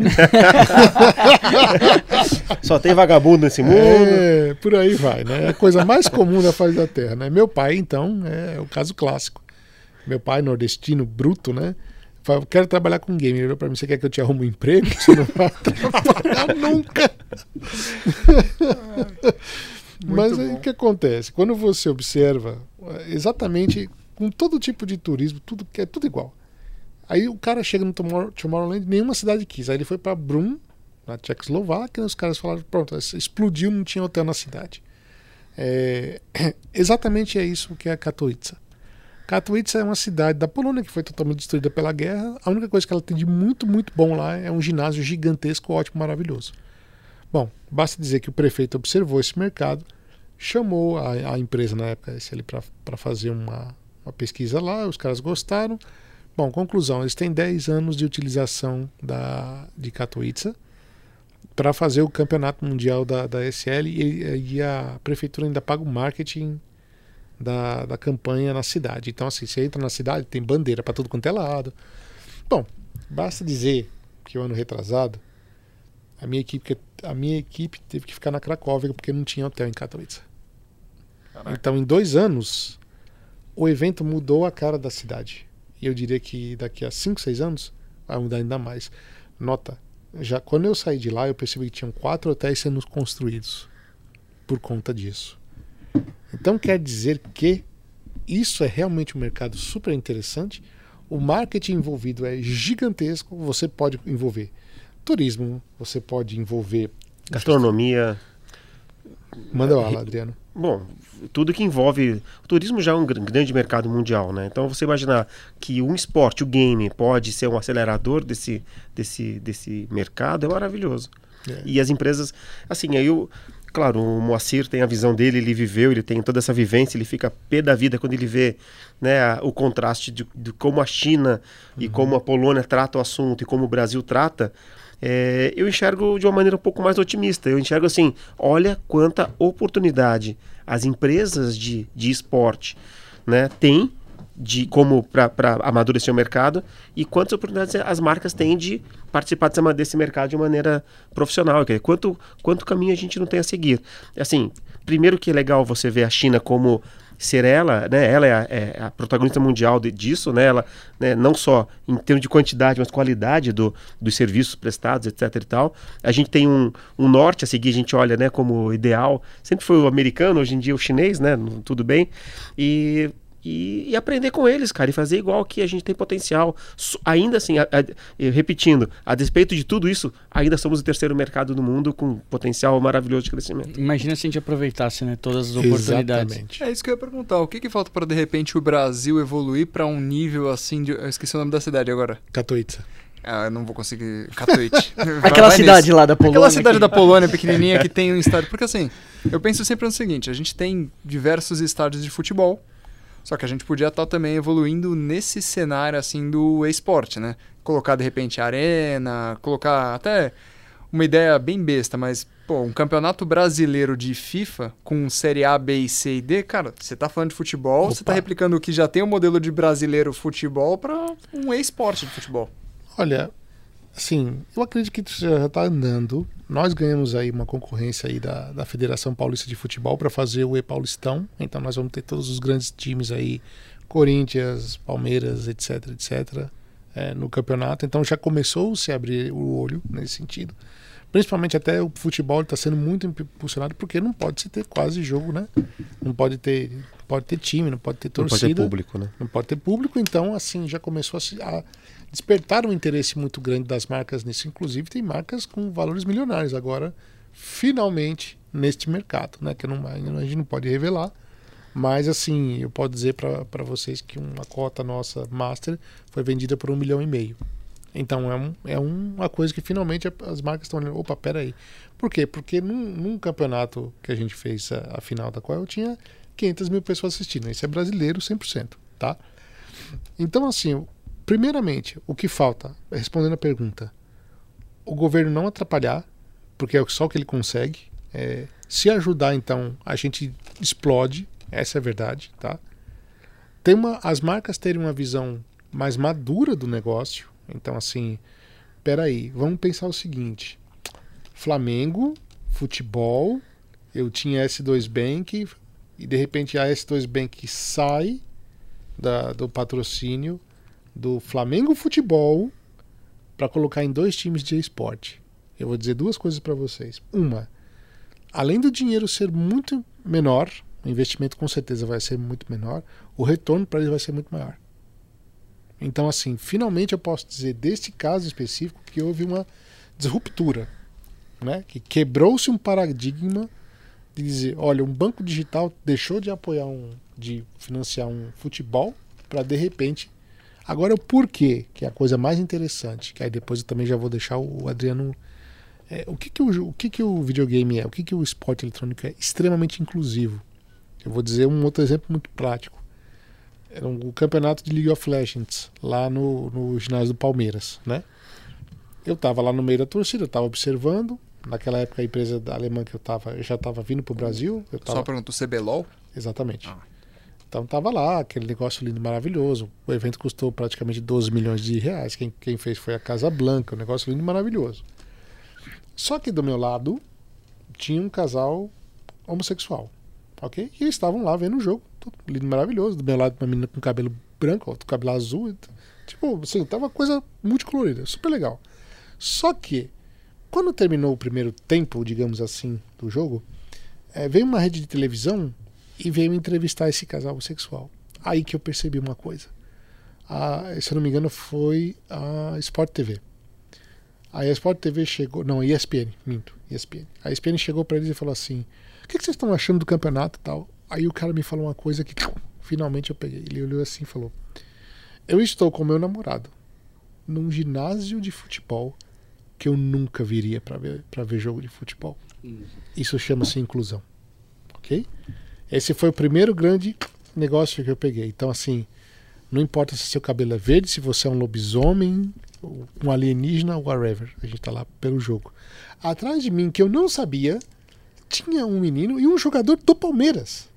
E eu não sabia. Né? Então, assim, para minha sorte, né? Aí o menino chegou, foi entrevistar o jogador do Palmeiras. Eu não lembro o nome do jogador. Tá? Infelizmente eu devia ter gravado naquela hora, mas eu estava tão, eu tava tanto olhando o cenário e anotando tudo para fazer o evento do, do que eu fiz depois que eu, eu não, pre, não prestei atenção no nome do jogador de futebol. Ele falou assim, ele falou com essas palavras que eu vou dizer para vocês: eu tenho medo de levar meu filho para um jogo meu, mas eu não tenho medo de levar meu filho para um jogo de, para um campeonato de, de videogame. Bingo. Aí eu falei assim: isso é inclusão. E isso o esporte faz como ninguém. Então, assim, as pessoas não vão lá porque é o time X, pelo time Y, elas vão pelo jogo e pela jogada. Então é muito mais sadio. Eu, posso ir com a camiseta da PEN, o outro pode ir pela aquela camiseta do Santos, não sei das quantas. Sai todo mundo abraçado. Eu não vou lá, não tem aquele bairrismo revoltoso que se eu não sair com. Se eu, se eu for do time tal, eu tenho que ir com a camisa diferente, porque senão o cara vai me pegar e vai virar uma porradaria genérica. Pronto. Isso já começa, sabe? Isso começou a mudar o conceito para mim do esporte eletrônico. Eu comecei a perceber das entrelinhas o quanto que esse negócio vai crescer muito ainda. Isso aí. Você- Acho que esse é um negócio mais. Tipo, pô, você olha pra perspectiva de futuro, ouvindo tudo isso, assim, é uma, é uma, uma coisa surreal, assim, porque você tá falando de muito volume, gente, uma série de coisas. Pra inspirar as marcas. Não É, só isso, né? Teteuzinho de Jesus. Você tem que pensar o seguinte: tudo isso é digital, né, cara? Exatamente, é, você tudo- não tem barreiras. né? Não tem é aquela É, história exatamente. do colocar realmente vai um patrocínio na camiseta de um jogador de futebol, de um time de futebol, de um, um banner da Brahma no fundo ali do estádio de futebol. Você não sabe quanto aquilo te traz de retorno. Se traz retorno ou não. No game é muito mais mensurável, né? As ferramentas são muito mais, muito mais, Muito mais apurada. né? apuradas. O né? que que, o que que vocês teriam, assim, de cases legais pra gente, que pro cara que é de marketing de uma grande empresa tá escutando a gente, pra ele realmente tirar essa perspectiva do inho? Que eu acho que é uma coisa pra mim ficou muito gravado. Pô, um puta de um mercado, um negócio gigante, Claro. perspectiva de futuro animal. Não vem me falar de Inho, não, que você não sabia o que era Cyberpunk até o Ah, mas não sabia mesmo. Não, e eu tô aprendendo, eu tô, puta, eu tô pirando aqui, porque eu tô Olha, conhecendo uma porra de coisa que eu não fazia a menor Ó, ideia. Um exemplo, um exemplo muito rápido e muito dentro de casa, uma questão é, me- comezinha. A gente acabou de pegar, fechar um contrato com a Federação Paulista de Futebol. A federação, o, o- a maior audiência da Globo nesse ano agora foi, foi na final do, do Paulista, Corinthians e Palmeiras. É, então, assim, é- é- já é, um, já é um, um mercado rico, já é um mercado cheio de dinheiro, e a federação quer um campeonato de futebol virtual extremamente profissional, extremamente, né, que seja também, obviamente, rentável, que engaje todo mundo, tal, tal, tanto é que contratou a nossa agência no final, fazendo um pouco agora do O jabá, o jabá, o jabá. O jabá, né? e assim, é, isso demonstra como que a- as instituições, no caso a federação, né, é, estão enxergando o mercado do esporte com, com a relevância que ela precisa ter. Né? É, a- as audiências, para vocês terem uma ideia, no mundo, é, a- uma final de, de LoL, de, de League of Legends, é, hoje ela bate todas as maiores ligas americanas. Todas. Ela bate a, M, N- é, a, NFL. a, N- a NBA, a N- NHL, só perde para a NFL, só. Uma final, quer dizer, uma final de um jogo online bate todas as finais de jogos. Então, assim, é, as empresas já estão enxergando isso, tá? A, a federação é um exemplo só de como você precisa e merece tratar o negócio bem feito. Tem uma coisa interessante também que eu chamo de crossover. Por exemplo, a gente fala muito de. Quando a gente fala de campeonatos, o pessoal pensa logo LOL, CSGO, etc. Eu vou falar um pra vocês que eu fiz em 2018, no final de 2018, num hotel, que foi de luta. Campeonato de jogo de luta. Que foi o MMA Experience. Só que era, um, era uma coisa de MMA, era porrada de verdade. Você tinha um octógono. Aí os caras estavam lá socando o outro. No intervalo, a gente colocava o jogo de luta. A gente colocava os campeões. Por incrível que pareça, os campeões mundiais de, de Mortal Kombat são brasileiros e são de São Paulo. Aí eles foram. E assim foi a coisa mais surreal da face da Terra. Porque MMA é, é luta sem luva. Rapaz, você escutava plau, pau, pei, pau. E a luta feminina, cara, era sangue pra tudo quanto era lado. Quando a gente subiu pra, pra colocar o, as coisas do, do, do jogo do, do Mortal Kombat do Injustice lá na, no, no- Cara, eu olhava pro show, era só sangue, cara. Eu juro, eu me sentia no, no- vendo o filme do Halloween lá, o do Sexta-feira 13. o negócio era sangue pra tudo lá. A gente montou lá o, o tapume lá com, com o jogo o jogo de vídeo. Quando começou o jogo, o jogo. Bandeirantes, tava Bandeirantes lá, tava, ela tava transmitindo, tava transmitindo lá o canal Combate. Quando terminou tudo, eu cheguei pros caras e falei, quantas pessoas estavam vendo? Ele falou, Moacir, 11 milhões de pessoas. Eu falei, caraca, ele falou, pois é, foi um sucesso absoluto. Agora que vem a, coisa mais interessante de patrocínio. Sabe quais as marcas que estavam lá? Harley Davidson, Lenovo, é, Gio. Ai, esqueci que é Gil Beauty, que é um negócio de, de beleza. Então tinha marca lá que ela nunca iria entrar no mundo de, de esportes, entendeu? E por que, que a Lenovo aceitou fazer esse, esse evento? Porque ela não. Quando a gente falou, por exemplo, a Harley Davidson, olha, vai ser um evento crossover, vai ter luta e game, o cara falou, eu quero entrar. Eles entraram. Aí você tinha Throwdown, que era um, um negócio de aqueles muscle power lá, que os caras usam, né? Os anabolizantes, não sei como é que chama aquilo. É, eu não entendo nada desse mundo, infelizmente. Né? Tô gordinho ainda, coitado. É culpa da pandemia. É culpa É, da É, né, pandemia, é, pandemia. é, eu tô jogando muito também, tem que parar um pouco. Mas aí eu tava lá e você tinha marca que nunca, nunca esteve no mundo dos games e pela primeira vez esteve. Pergunta pra Harley Davidson. A gente, agora eu vou falar uma outra. Em junho vai ter outra. Sabe onde é que vai ser? No Sheraton Mofarrege, no Golden Hall. Vai ser o 2, né? O MMA Experience Fighting Game 2. Cara, isso vai virar um case. Isso já virou um case, entendeu? Então, assim, você vai ter muito mais marca investindo. Ai, nota, não era aberto ao público, era só convidado. Tinha 600 convidados, tá? Quem eram os nossos sócios? Roberto Baldacone, que é o pai da Giovanna Eubank, que também é marido da Bruno Gagliasso. Você tinha gente lá que normalmente nunca iria. Quando o cara começou o game, os caras, puta, os caras estavam tudo louco ali. Terminou a luta lá, a porrada, os caras começavam lá e foram duas, duas jogadas, foram duas rodadas. Sensacional. Outro que está entrando muito no forte, automobilismo. Você tem três ligas fundamentais. Você tem a Fórmula 1, a Stock Car e a Porsche Challenge. As três já tem, já tem corrida virtual. Liga virtual. As três já tem liga virtual. E a gente vai fazer um campeonato agora com a. Será que a gente fala isso, Adriano? Será que eu falo, Adriano? horário- Será que até, até Tá em sair- horário nobre, pode falar. Pode falar, Adriano? Pode falar, cara. Não, vamos falar porque vai depois, né? O ar, né? Então, com essa parte você corta, mas vamos lá. Vai ter uma empresa de pneus que é da que é de Singapura que acabou de fechar com a gente o contrato para a gente fazer um, um, uma- um campeonato de Rocket League. Então, assim, são marcas que nunca entrariam nesse mundo. E agora eles estão, eles estão, a gente precisa renovar a marca, a gente precisa colocar esse jovem para lá. Porque o jovem de hoje é o jovem que vai comprar o carro de amanhã. Então eles estão começando a perceber finalmente que esse mercado é um mercado para se eu não se eu não pegar este jovem que não assiste TV, que não tá nem aí muito pro futebol, porque o futebol também tá caindo muito e por isso que ele tá se renovando aí que nem a Federação Paulista colocando colocando Dando força pro, pro virtual, pro futebol virtual. Exatamente. Se não fosse isso, meu amigo, logo logo não tem público. Porque apesar de todos, o- todos os, os problemas que o Brasil tem, que o Mo apresentou muito bem agora há pouco, a gente tem uma particularidade muito boa e muito positiva.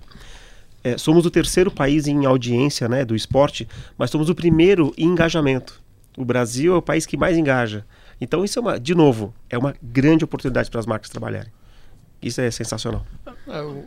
Eu não ia fazer uma Vai, pergunta. vai, fala, fala. E depois eu faço a outra pergunta. Porque assim, na visão de vocês, vocês acham que do lado das marcas falta ainda uma, uma visão assim do, do profissional de marketing de, de entender, a- acho que a participação da marca dentro do game. Vou, vou dar um exemplo. É, eu pego como referência, por exemplo, um filme que é é bem famoso, pelo, pelo menos acho que todo publicitário assiste, que é o Obrigado por Fumar. Que ele pega uma, uma sacada de como ele vai fazer a inserção da, da, da campanha. Quando ele tá vendo o filme, ele vê a galera fumando e ele pega. Instinti- Instintivamente ele pega o cigarro e ele acende o cigarro.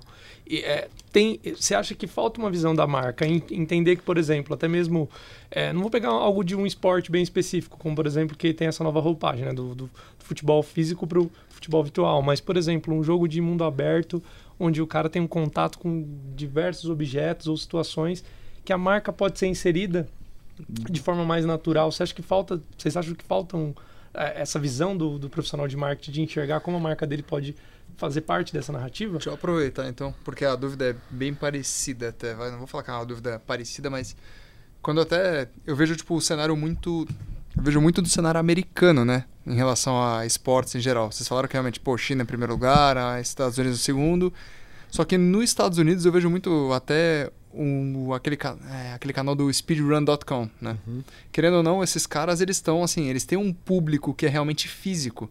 Tem aquele, o cara que tá batendo o jogo num tempo recorde, né? Que ele vai tentar bater um Guinness da vida lá dos videogames. E atrás tem uma plateia, assim, de 60, 70, 80 pessoas, pra mais até. Tem uns que fazem até em teatro isso. Então, acho que complementando a dúvida, o que, que falta realmente para acontecer isso aqui, para as marcas patrocinarem algo assim? É, eu enxergo é, que o marketing cada vez é menos produto, menos número e mais pessoas e envolvimento. Experiência, né? E experiência, exato, Moa. É, o que as marcas precisam fazer efetivamente é contarem uma história dentro do mundo do game. É, os jogadores são todos neles, eles nerds do próximo, eles são apaixonados pelo jogo. Cada, cada, cada, por isso que é legal falar, né? São muitas tribos. Cada jogo tem a sua tribo, cada jogo tem o seu perfil. O perfil de um jogador de Free Fire não é o mesmo perfil do jogador de, por exemplo, o Fortnite. Vamos dar exemplos mais macros aqui. Então, assim, a gente tem é, é um universo muito, muito, muito vasto. E se você entra nesse mundo como uma marca, uma empresa patrocinando, investindo num jogo, num game, numa história, numa narrativa que para aquele público que você quer, você está sendo, você não, se você não for verdadeiro, se você não for original, autêntico, autêntico né? você não vai conseguir engajamento. Então, a primeira coisa é você, é primeiro o gestor de marketing entender quem é o meu público, quem é que, que, jogo. Aí, claro, o trabalho das agências de esporte, que é o que nós fazemos também, é ajudar a identificar quais são os, os, não só o jogo, mas qual a melhor oportunidade eu, eu, eu posso, porque o mundo do esporte e esporte é parecido com o mundo do esporte. Eu posso patrocinar um jogador, posso patrocinar um time, uhum. eu posso patrocinar um campeonato, um, uma liga existente como a gente tem, por exemplo, a Coel, que é, um, que é uma liga super bacana, que está pronta, pro, ou criar do zero o meu campeonato, contar a minha história do zero. Então, assim, existem muitas possibilidades. É complicado também você falar, ah, eu tenho infinitas. Não, não são infinitas, são algumas oportunidades, algumas né, que você pode criar essa narrativa que é o marketing das empresas junto com empresas de, de esporte como, como a gente, que faz esse, esse meio de campo. Então, a princípio, a primeira coisa é saber contar boas histórias, é fazer algo muito, muito bem feito. É, é, o pessoal, é, Cara, você imaginar que um Fortnite com aquele apuro gráfico, aquele é gratuito. Você, se você quiser jogar Fortnite a vida inteira sem gastar você consegue. É, assim, as pessoas têm acesso a coisas de extrema qualidade, muito. Então, essa história tem que ser contada com muito capricho Ninguém quer ser protagonista de uma história mal contada, mal feita, mal dirigida, mal produzida, com gráficos. Então, assim, você tem que saber contar essa história e o marketing tem que. É, a gente não pode, não pode entender assim, ah, eu tenho um milhão e meio de pessoas assistindo esse jogo, vou contar qualquer história que não vai dar certo. A gente tem que saber fazer isso, fazer essa narrativa ser verdadeira e autêntica. Por exemplo, ele falou da, da questão da experiência. Eu vou dizer uma coisa que também a gente foi pioneiro aqui. Quando eu fiz esse, esse evento no ginásio do, do Irapuera, eu tinha várias categorias de, de preço de. Essa história é engraçada. De ingresso. Eu tinha. A mais cara era 900 reais, ok? E a mais barata ia para 35 reais. O pessoal do SBT veio me entrevistar e, graças a Deus, a edição é uma coisa muito milagrosa. Eles não colocaram a besteira. Como é bom a gente ser ignorante, né? Eles não colocaram a besteira que eu falei na hora, né? Porque o cara do BSPT veio falar comigo. Aí ele falou: Nossa, tem ingresso de 900 reais. Eu realmente eu nunca pagaria 900 reais. Ou seja, você deu um tiro no próprio pé mesmo, Exatamente, aproveitou a é. oportunidade. É. Aí, mas assim, a resposta que veio para mim mesmo foi excepcional. No dia do evento, você tinha lá ingresso rápido, lá tudo aberto. Obviamente, pelo valor, o, o 900 reais era o primeiro. Tinham 200 ingressos. Eu tava olhando lá tal. Abria 10 horas da manhã a venda. Abriu assim, literalmente abriu. Demorou 0,2 segundos para o ingresso acabar de 900 reais. Eu olhei aquilo. Eu falei, deu pau essa porcaria. Aí eu liguei lá pro cara, falei com o Zé, que, obviamente, Zé.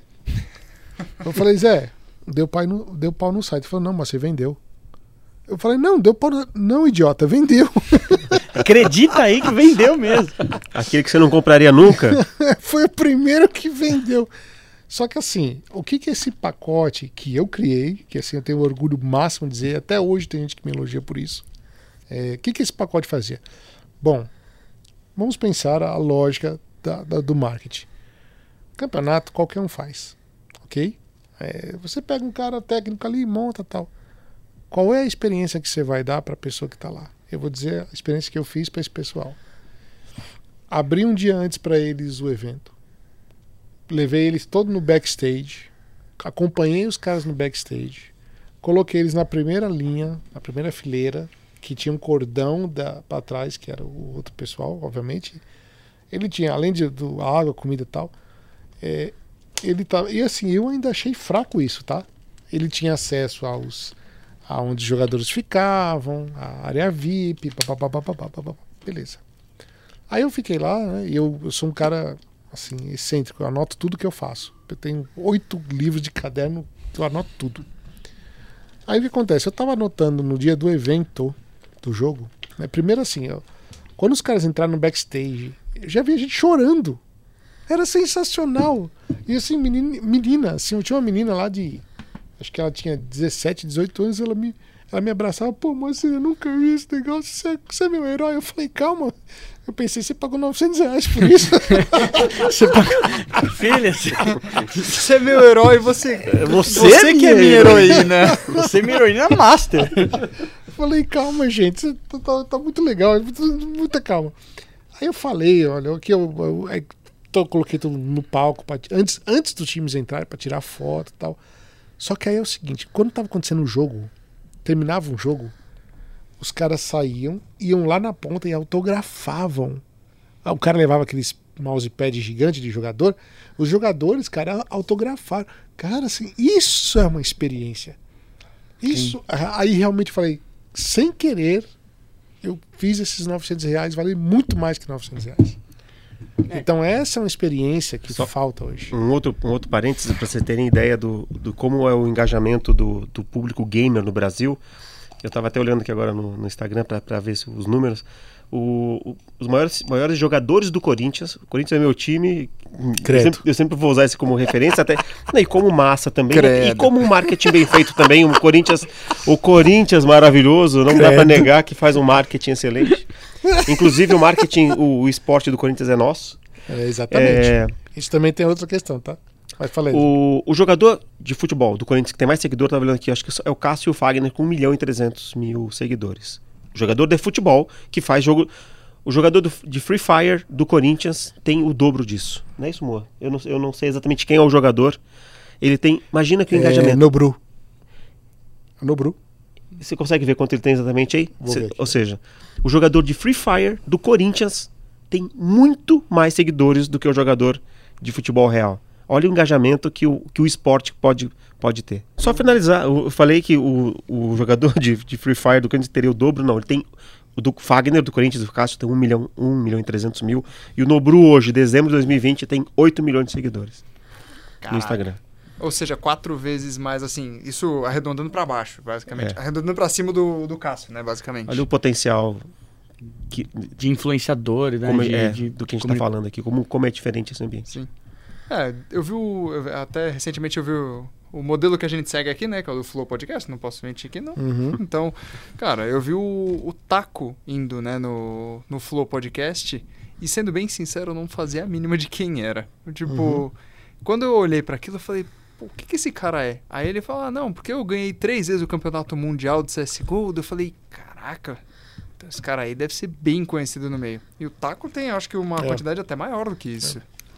É É, um- não, é surreal. É surreal. Uma das coisas que o Ademar falou que eu fiquei também pensando depois. Hoje, hoje vocês enxergam, por exemplo, a, a inserção da marca. Sei lá, o personagem lá tá fazendo alguma coisa, o cara tá jogando, tipo, toma uma Coca-Cola e a marca tá inserida daquela forma. Porque não sei se o. Eu não sou tão do mundo do gamer, né? Vou, vou fazer Não uma. sabia o que era Cyberpunk Vou- 2077. Vou fazer uma, vou fazer a outra pergunta aqui no, no risco. Mas eu acho que o jogador ele se enxerga muito naquilo que ele tá criando ali dentro, Uhum. tá se desenvolvendo. Então, pra uma marca conseguir se conectar com o personagem digital lá dele, do jogo, é uma puta experiência de potencial compra na, na vida real, digamos assim, né? Não, até complementando Claro. a pergunta do, do Matheus, eu também, assim, eu não tenho números, né? Eu acho que vocês vão ter esses números expressivos de, tipo, propagandas que esses youtubers de game fazem pra marcas tradicionais. Eu sei que, por exemplo, Selbit foi Isso. patrocinado pela Sprite, acho, não foi? É vivo também. Vivo Sprite também? e Vivo, as duas, que ele, ele foi patrocinado por um bom tempo. Mas assim, eu posso dizer uma coisa pra vocês com toda a propriedade, ok? E isso é uma crítica muito grande ao nosso mercado hoje.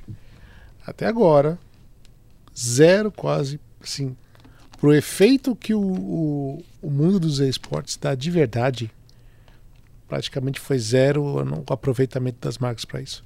Se não foi zero, foi menos zero, tá? Porque assim, o que acontece? É o que eu falo. É por isso que as pessoas gostam de. Porque eu não sou o cara que fica enfeitando, falando. Desculpa, mais vale uma verdade que te machuque do que uma mentira que te agrade. Com certeza. Você quer fazer isso, cara? Vamos fazer bem feito. para de querer dar mil conto e, e querer 50 milhões de. de tá, o cara vai olhar e não vai nem, nem fazer nada. Entendeu? Mas para você chegar num nível muito bom de engajamento e de, de marca querida como a Magazine Luiza, por exemplo, faz, você tem que suar a camisa. Sabe? Você tem que investir, você tem que chegar e, fa e fazer um conteúdo bacana, você tem que, você tem que ser assim assimilado pelas pessoas. Você tem que não só criar uma comunidade, mas fazer parte dela de verdade. Ah. Como, como o Adriano muito bem disse, não tenta enganar. Ah, não... Vou dizer uma coisa muito importante. O nerd é autorreferência. Exatamente. Você não consegue enganar. Exatamente. O cara é o não... cara que falou, o cara já vai no Google. É, não é conect... você tá ali conectado para você vender, é conectar para se relacionar. Exatamente. Pensando nisso, e assim, eu, eu, eu sou um dos poucos desse mercado, eu também falo isso de boca cheia, e não é jabá, é, é a realidade, que pensa fora da caixinha. Então, cara, a gente vai lançar daqui a pouco, a gente está pensando em lançar um campeonato de pinball, de pinball, pinball mesmo. Porque um cara, eu fui gravar um programa com a Metropolitana num lugar, o cara falou, cara, eu quero fazer um campeonato de pinball. Você quer? Vamos fazer? Ah, eu já falei com um cara, o cara falou que vamos fazer. A gente vai fazer. Sabe? Esse MMA Experience, todo mundo falou que eu era ridículo quando eu fui fazer isso. Sabe? O cara chegou, ah, isso não vai dar certo. Cara, dane-se você que não vai dar certo, eu vou fazer. Vamos testar, né? Senão a gente não vai saber nunca. Exato. Agora, o pessoal veio com a mesma formulazinha, a mesma coisa ridícula para todo mundo. A, a marca acha que aquilo é o máximo, porque não conhece. E, ok, está pagando para a empresa que conhece para fazer isso. Só que, assim, 90% das empresas que falam que conhece não conhece. E fica enchendo a boca para falar, ah, eu faço isso, eu falo aquilo. Meu amigo, não adianta. Hoje eu tô, estou extremamente low profile. Eu quero, assim, eu quero chegar, por exemplo, num programa com esse e falar assim: eu fiz um MMA Experience que até hoje no mundo inteiro ninguém fez. E tinha 11 milhões de pessoas assistindo. Que eu fui para a China com um campeonato onde, onde a Vivo Cage, que é um time brasileiro, estava jogando, tinha 1,7 milhões de chineses assistindo aquilo. E tinha o prefeito do meu lado falando, dando um monte de dica que eu anotei tudo. Então é essa que assim é pegar todo esse nível de conhecimento, transformar isso numa coisa que realmente vai valer a pena para a pessoa assistir, que ela vai ver realmente aquilo é uma coisa que vai engajar ela, que ela vai gostar. Então assim a, as, as empresas hoje em dia cometem vários erros. Primeiro, dando um caminhão de dinheiro para quem não quer fazer nada, ou assim que o cara acaba terceirizando até mesmo com a gente às vezes, né? Você vai lá, o cara vai, você vai chegar numa agência, sei lá, X, África, sei lá, Octagon, Superliga, o cara faço, aí o cara vai, vai pegar qualquer de qualquer jeito e fazer de qualquer jeito. Não adianta, meus amigos. O negócio, o negócio tem que ser muito mais. Tem que ser uma história bem contada. Muito mais afinco. Então, e, o, assim, o, Travis Scott fez um show dentro do Fortnite, esse exatamente. é um épico que atraiu 12 milhões de pessoas. 12 a milhões Loki, de, de jogadores é. simultâneos. A Loki é um personagem. Cristiano Ronaldo acabou de virar um personagem Free Fire. Isso não vai parar. É, você pega a própria, que você falou da Magazine Luiza, a Lu. Uhum. A gente, no evento que a gente fez. Foi contratada o, o... pela Adidas agora. Exatamente, foi contratada pela Adidas. Os caras tiraram o sorriso dela, falaram assim: ah, a gente tá vivendo um momento diferente, então ela tem que se sentir diferente pô, tá se conectando real com a pessoa, não tá vendendo. Isso. E ela simplesmente vestiu a camiseta da Adidas. Aí você fala assim, cara, tá todo mundo falando disso. Convergência, ela... conexão e confiança. Os três pilares do marketing é, digital, é isso. Outro gap, mas assim, vamos lá falar outra, fazer outra crítica. Outro gap que a gente tem, como esse mercado está começando a crescer, infelizmente a gente tem muita demanda e pouco braço. Né? Que eu estava falando até para o uhum. Adriano. O Adriano, assim, se a gente pegar a nossa empresa lá, é, é, é quatro, cinco negros para fazer tudo. Então, assim, fica realmente.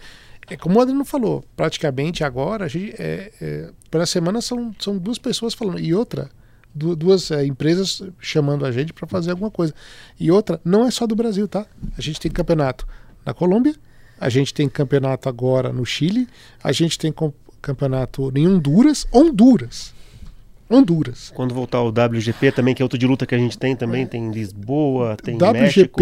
É um, é um. É um outro case de luta é um também, outro... que tudo foi a, a, a, por água abaixo por conta da pandemia, porque era um evento. Exatamente, é, é uma história muito parecida, uhum. né? Eventos presenciais de luta, de, de, de kickboxing, com um campeonato eh, paralelo online com a final durante o jogo. Maravilhoso. Não pode, não pode rolar porradaria no meio da pandemia, né? É, Até porque se um tossir na cara do outro já não é, é, é covardia, é golpe não, baixo. Você, pode, você pode dar um murro, mas não pode tossir. É. Na verdade, ainda tem mais. Soco já, com máscara. É. Assim, Só nesse evento que o Adriano citou, a gente já tinha 12 fechados. quatro deles fora do Brasil. Roma, Lisboa, Chile e Argentina. A gente ia fazer esses eventos. Tava tudo certo. Se não fosse a pandemia, né? Mas ok. Né? O online está crescendo muito agora. E a gente, assim, literalmente, nós não damos conta da demanda que vem. Eu tenho um problema muito sério, que eu quero abraçar tudo. Que até o Felipe, né, nosso sócio novo lá, tá, tá me batendo. Pensa em qualidade, Moacir. Vamos tentar abraçar todo mundo. Eu falei, vocês estão super certos. Porque eu quero, quero, fico querendo fazer tudo e não quero deixar o cliente, sei lá, mal, mal né? atendido, né? Aquela coisa, né? Ah, não quero falar com você porque eu sou o ovo da marmita. É. Não, não dá. Não quero ser o ovo da marmita. Mas o, o mercado tem espaço para bons profissionais. Uhum. Tem muito a ser feito, muito a ser. Eu fiz uma palestra para o pessoal da FATEC também faz semana passada. Falei com o pessoal do curso lá. É, e fica aquela pergunta, né? É, o, porque quando um, um- um- um garoto né, quer fazer um, curso de game, o pai pensa, "Pô, vai, meu filho quer jogar o tempo todo. E tem, inclusive tem aluno que acha que vai ficar jogando. E assim, por favor, né? Ali é um, é um espaço para você aprender sobre o mercado, o mundo do game, dos jogos, para desenvolver, para trabalhar até com esporte, para no varejo do game, enfim, tem muitos.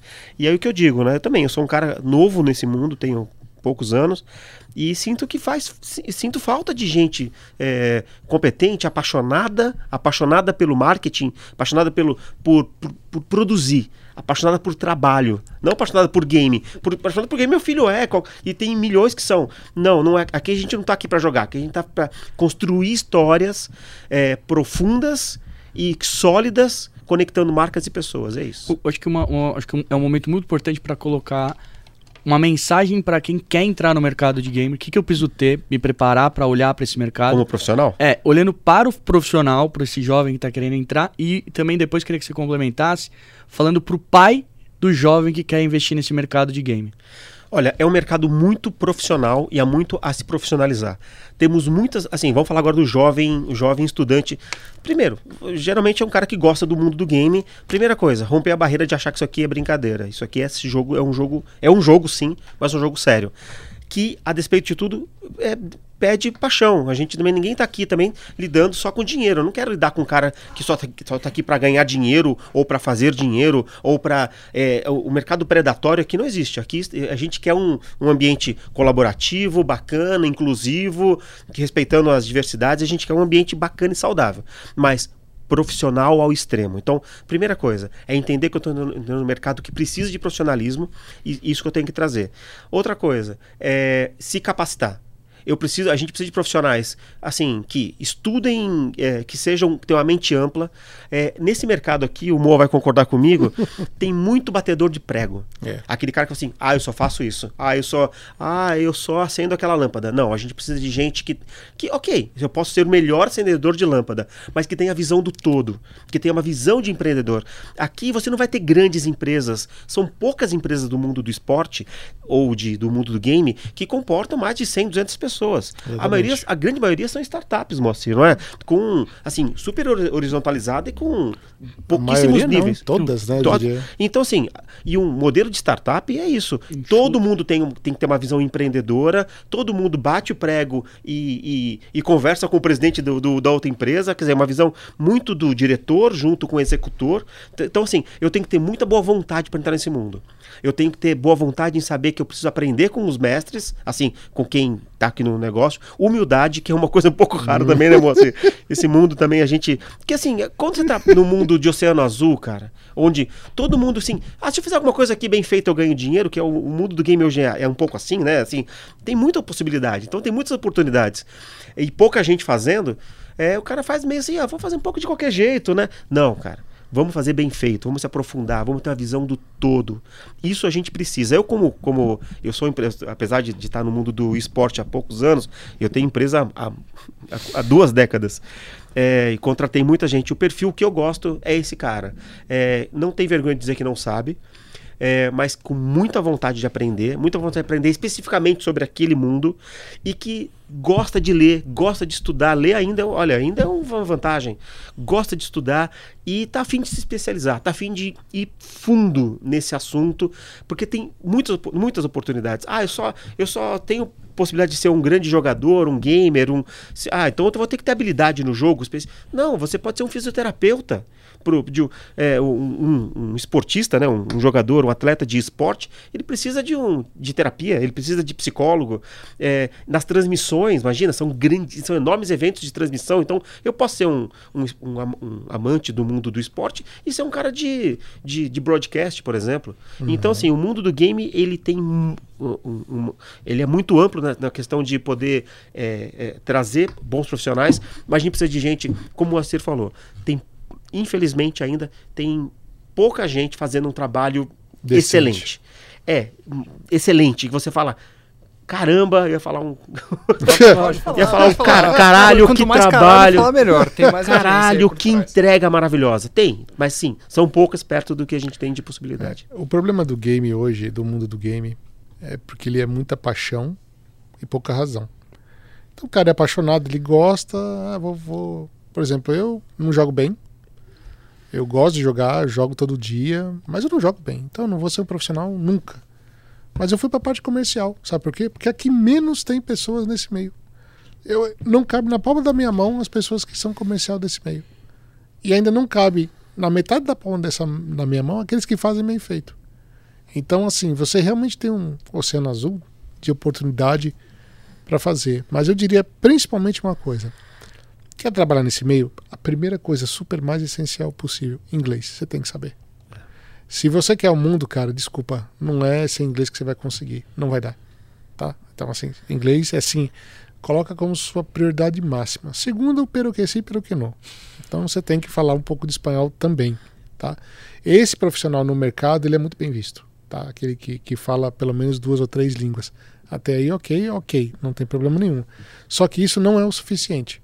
Porque você pode saber bem a língua, você pode, mas na hora da entrega você pode ser realmente ruim na sua entrega. Não adianta a língua e que se você fale bem, se você não sabe entregar bem o seu trabalho. O que você falou ainda, Ricardo, no começo da nossa brincadeira, que o nosso PowerPoint é bom, desculpa, ele não é. Porque na verdade o que tem que ser bom é o nosso Excel. E ele tem que estar no azul. Porque o que eu vejo muito no nosso mercado é PowerPoint lindo, PowerPoint boca aceita tudo. Se o teu Excel não for bom, que aí eu uso o excelente exemplo, sabe qual é? Vou, vou usar turismo de novo. CVC e Decolar. CVC recebeu 100 milhões de aporte e dá lucro. Decolar recebeu 200 e dá prejuízo. Então essa tá uma diferença grande. Tem empresa, por exemplo, no nosso ramo, que o cara se gaba, eu tenho 180 funcionários, eu tenho não sei o que, eu tenho isso, eu tenho um estúdio lindo, maravilhoso, e dá prejuízo. Então, seu Excel é vermelho e não é bom. Uma hora ou outra, isso vai te cobrar. Hoje nos esportes nós vivemos uma bolha. É uma bolha assim que todo mundo fala que é lindo, maravilhoso. Globo entrou, porque não sei o que, que é isso, que é lindo, que é maravilhoso. Não entregam bem. Não fazem bem feito. E se, e se quer, quer fazer bem feito, a primeira coisa, uma autocrítica. Segunda coisa, aceitar que errou. E terceira coisa, melhorar. Nenhum deles até hoje faz isso. É um exercício que eu falo direto pro, pro Adriano. A gente fez um, uma. A gente perdeu uma concorrência que para nós estava dita todo tempo. Tá, vocês ganharam, vocês ganharam, lembra? Uhum, vocês bom. ganharam, 200 mil dólares, ok? Vocês ganharam, tá tudo lindo, tudo maravilhoso. A apresentação eu, eu não sei como foi, porque eu eu não pude estar nesse dia, eu estava fora do Brasil. É, mas a apresentação, assim, eu acredito que a, o Adriano fez, ela estava boa, porque ele faz muito bem a apresentação. Só que o que foi dito pode não ter sido, não pode ter pego na confiança da empresa. Entendeu? E a gente perdeu essa concorrência. Quando a gente viu o produto feito pelos outros, cara, era um lixo. Para não dizer a coisa mais horrível que eu já vi na face da Terra. Sabe? E assim. E não e foi preço que a gente sabe que a empresa que ganhou é uma empresa que cobrou, inclusive, mais caro que a gente. Exato. Quando eu olhei aquilo, a gente, a gente pensou, né? Falou, meu Deus do céu. Eu, eu assim, eu, tipo, isso me machuca por dentro, sabe? De saber que a gente poderia ter feito um negócio muito melhor, Pelo preço que o cara queria, a gente não pegou por quê? Porque no meio da apresentação a gente Talvez errou em alguma Tem coisa. faltado confiança, né? É. Né? Falta... E É, tudo bem, a gente faz a meia é um culpa. a gente faz a meia culpa e aprende, cresce e tem oportunidade. Uma coisa que eu acho que vocês falaram bastante, né? Mercado a estudar. Cara, mercado que é muito dinâmico, muito inovador, você tem que estar se atualizando no minuto. Não é nem por dia, é no minuto. Amanhã alguém fez um outro negócio lá na China, você já tem que estar trazendo, buscando entender como é que foi, por que que pensou aquilo, já criando uma coisa diferente. Então estudar, acho que pra galera que tá achando que é Isso. Mas, e, ó, e- e brincadeira, qualquer um que né? queira ser protagonista, nós queremos ser protagonistas desse mercado, a nossa empresa, né? A gente está aqui para ser a, a mai- a mai- melhor e maior. É, a gente tem que se atualizar todos os dias. Sim, e, e é um desafio.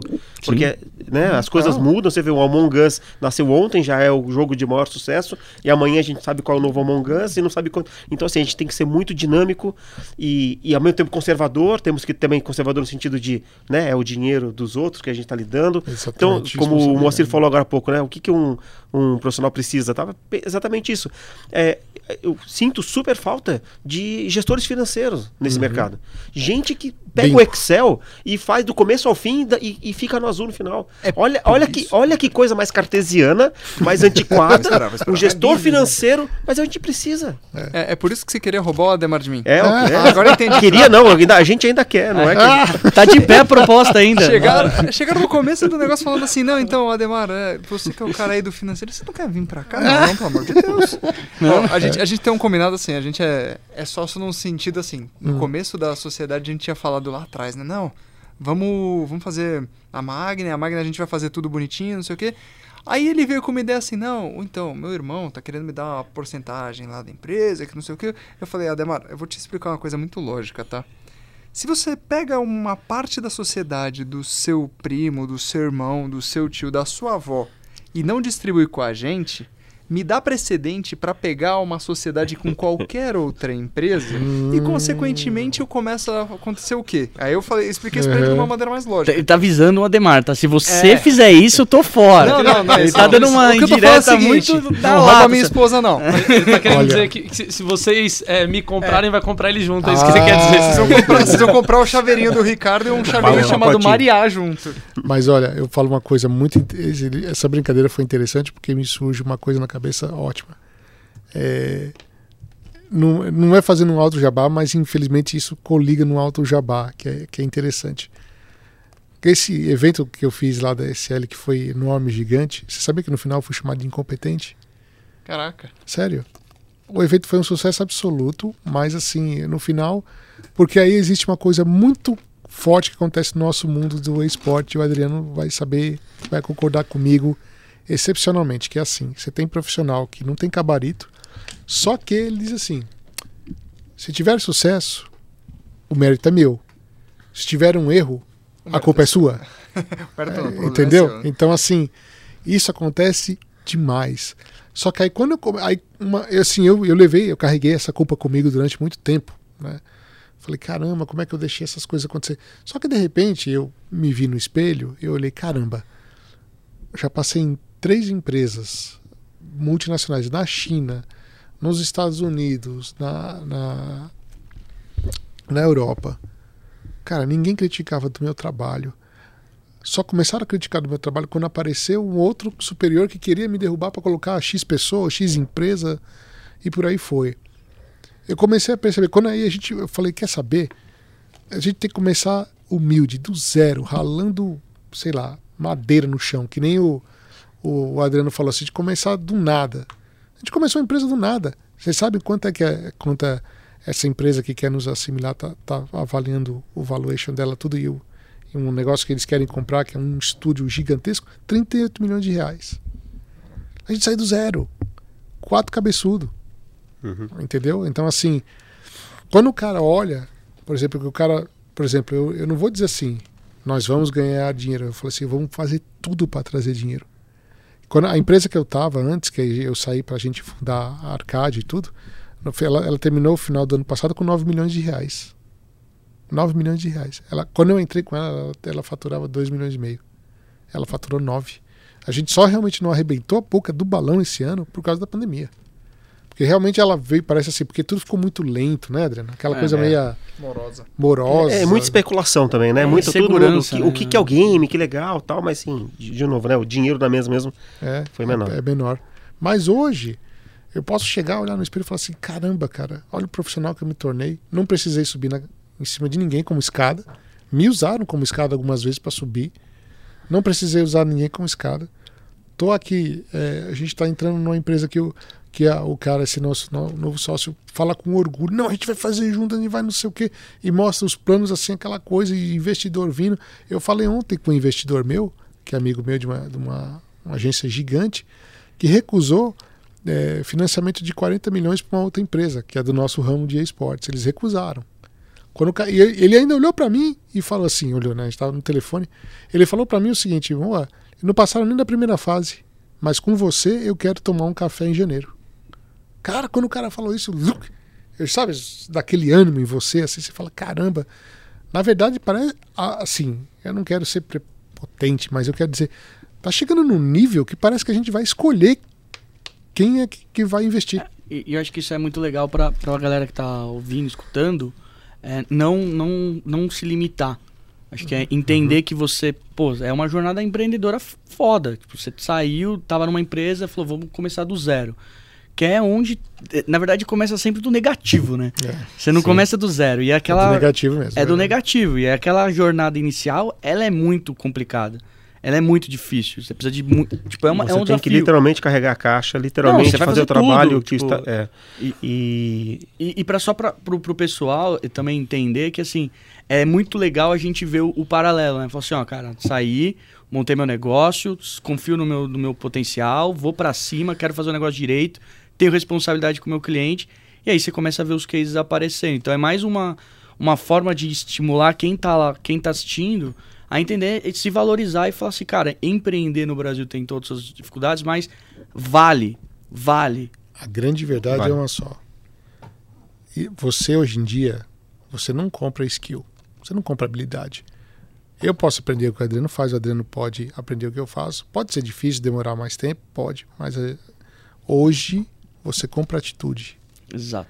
Hoje eu quero comprar atitude. Eu quero comprar aquela pessoa que olha para mim, eu posso olhar pro, pro, pro Adriano e ligar três horas da manhã. Adriano, Adriano, não, seu filho da puta, eu tô dormindo. Eu falei, foda-se, acorde e vamos trabalhar.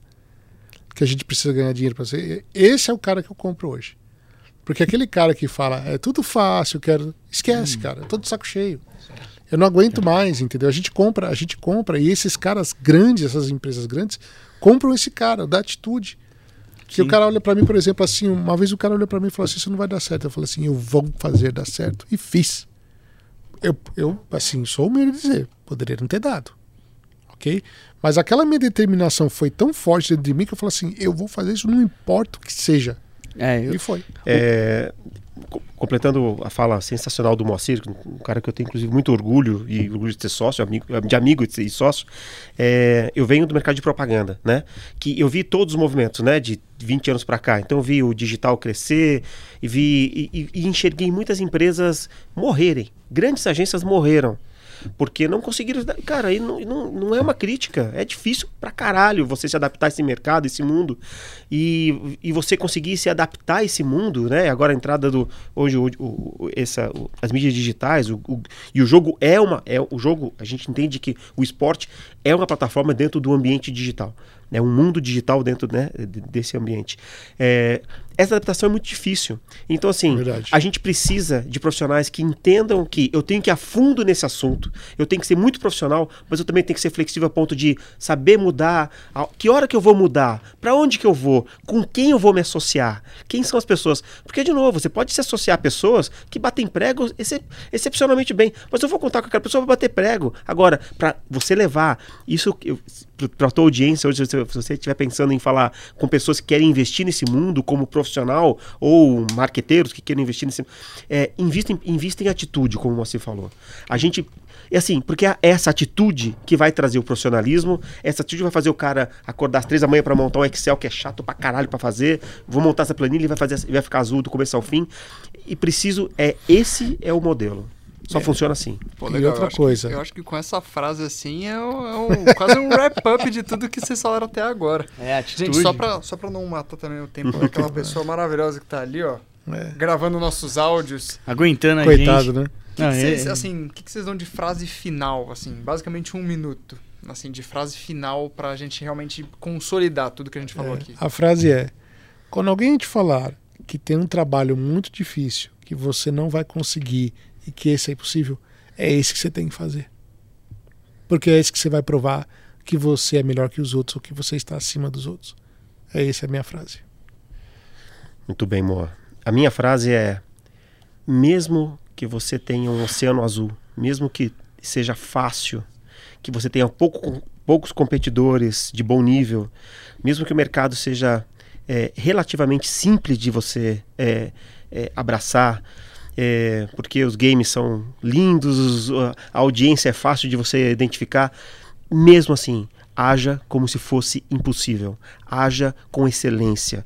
Atue com amor, com paixão. Faça como se fosse seu último job, como se fosse sua última oportunidade. Mesmo que seja um cliente pequeno, mesmo que seja uma coisa fácil, que seja simples. Faça com a melhor coloque o melhor que você tenha dentro de você para executar. A gente precisa de boa execução. A gente não precisa de. é, claro, tem, que- tem que ter o cara do, do Excel, o financeiro, tem que ter o, o bom operador, mas a gente tem que ter gente que faça com tesão esse negócio aqui. Gente que faça bem feito. As marcas, as marcas, eu de novo, sou um cara de marketing, eu penso muito nas histórias que as marcas contam. Precisam de gente, precisam de gente apaixonada por isso aqui, que, que que, que faça do mundo do esporte o, o novo, o, realmente o novo horizonte das marcas. A gente, de- a gente aqui que está contando essa história tem que fazer muito bem feito. A gente não pode queimar esse, esse mercado. A gente não pode tra- tratar isso aqui com, com falta de profissionalismo, com falta de tesão, com falta de. Sabe, tem- temos que ser em- empáticos com o público, empático com as marcas e entender o todo. Esse, é- isso, essa é a frase que eu diria. Frase não, né? Quase um, um texto enorme. É quase um monólogo. ficou bom, ficou bom, pô. É Quem isso. que, é? Quem que abriu o episódio? Foi eu? Foi. Foi eu mesmo? É que legal. Então, pô, Mo, Adriano, obrigado pela presença de vocês, cara. Juro, eu queria estender isso, de verdade. Eu vai ter a edição 2, eu já digo pra vocês.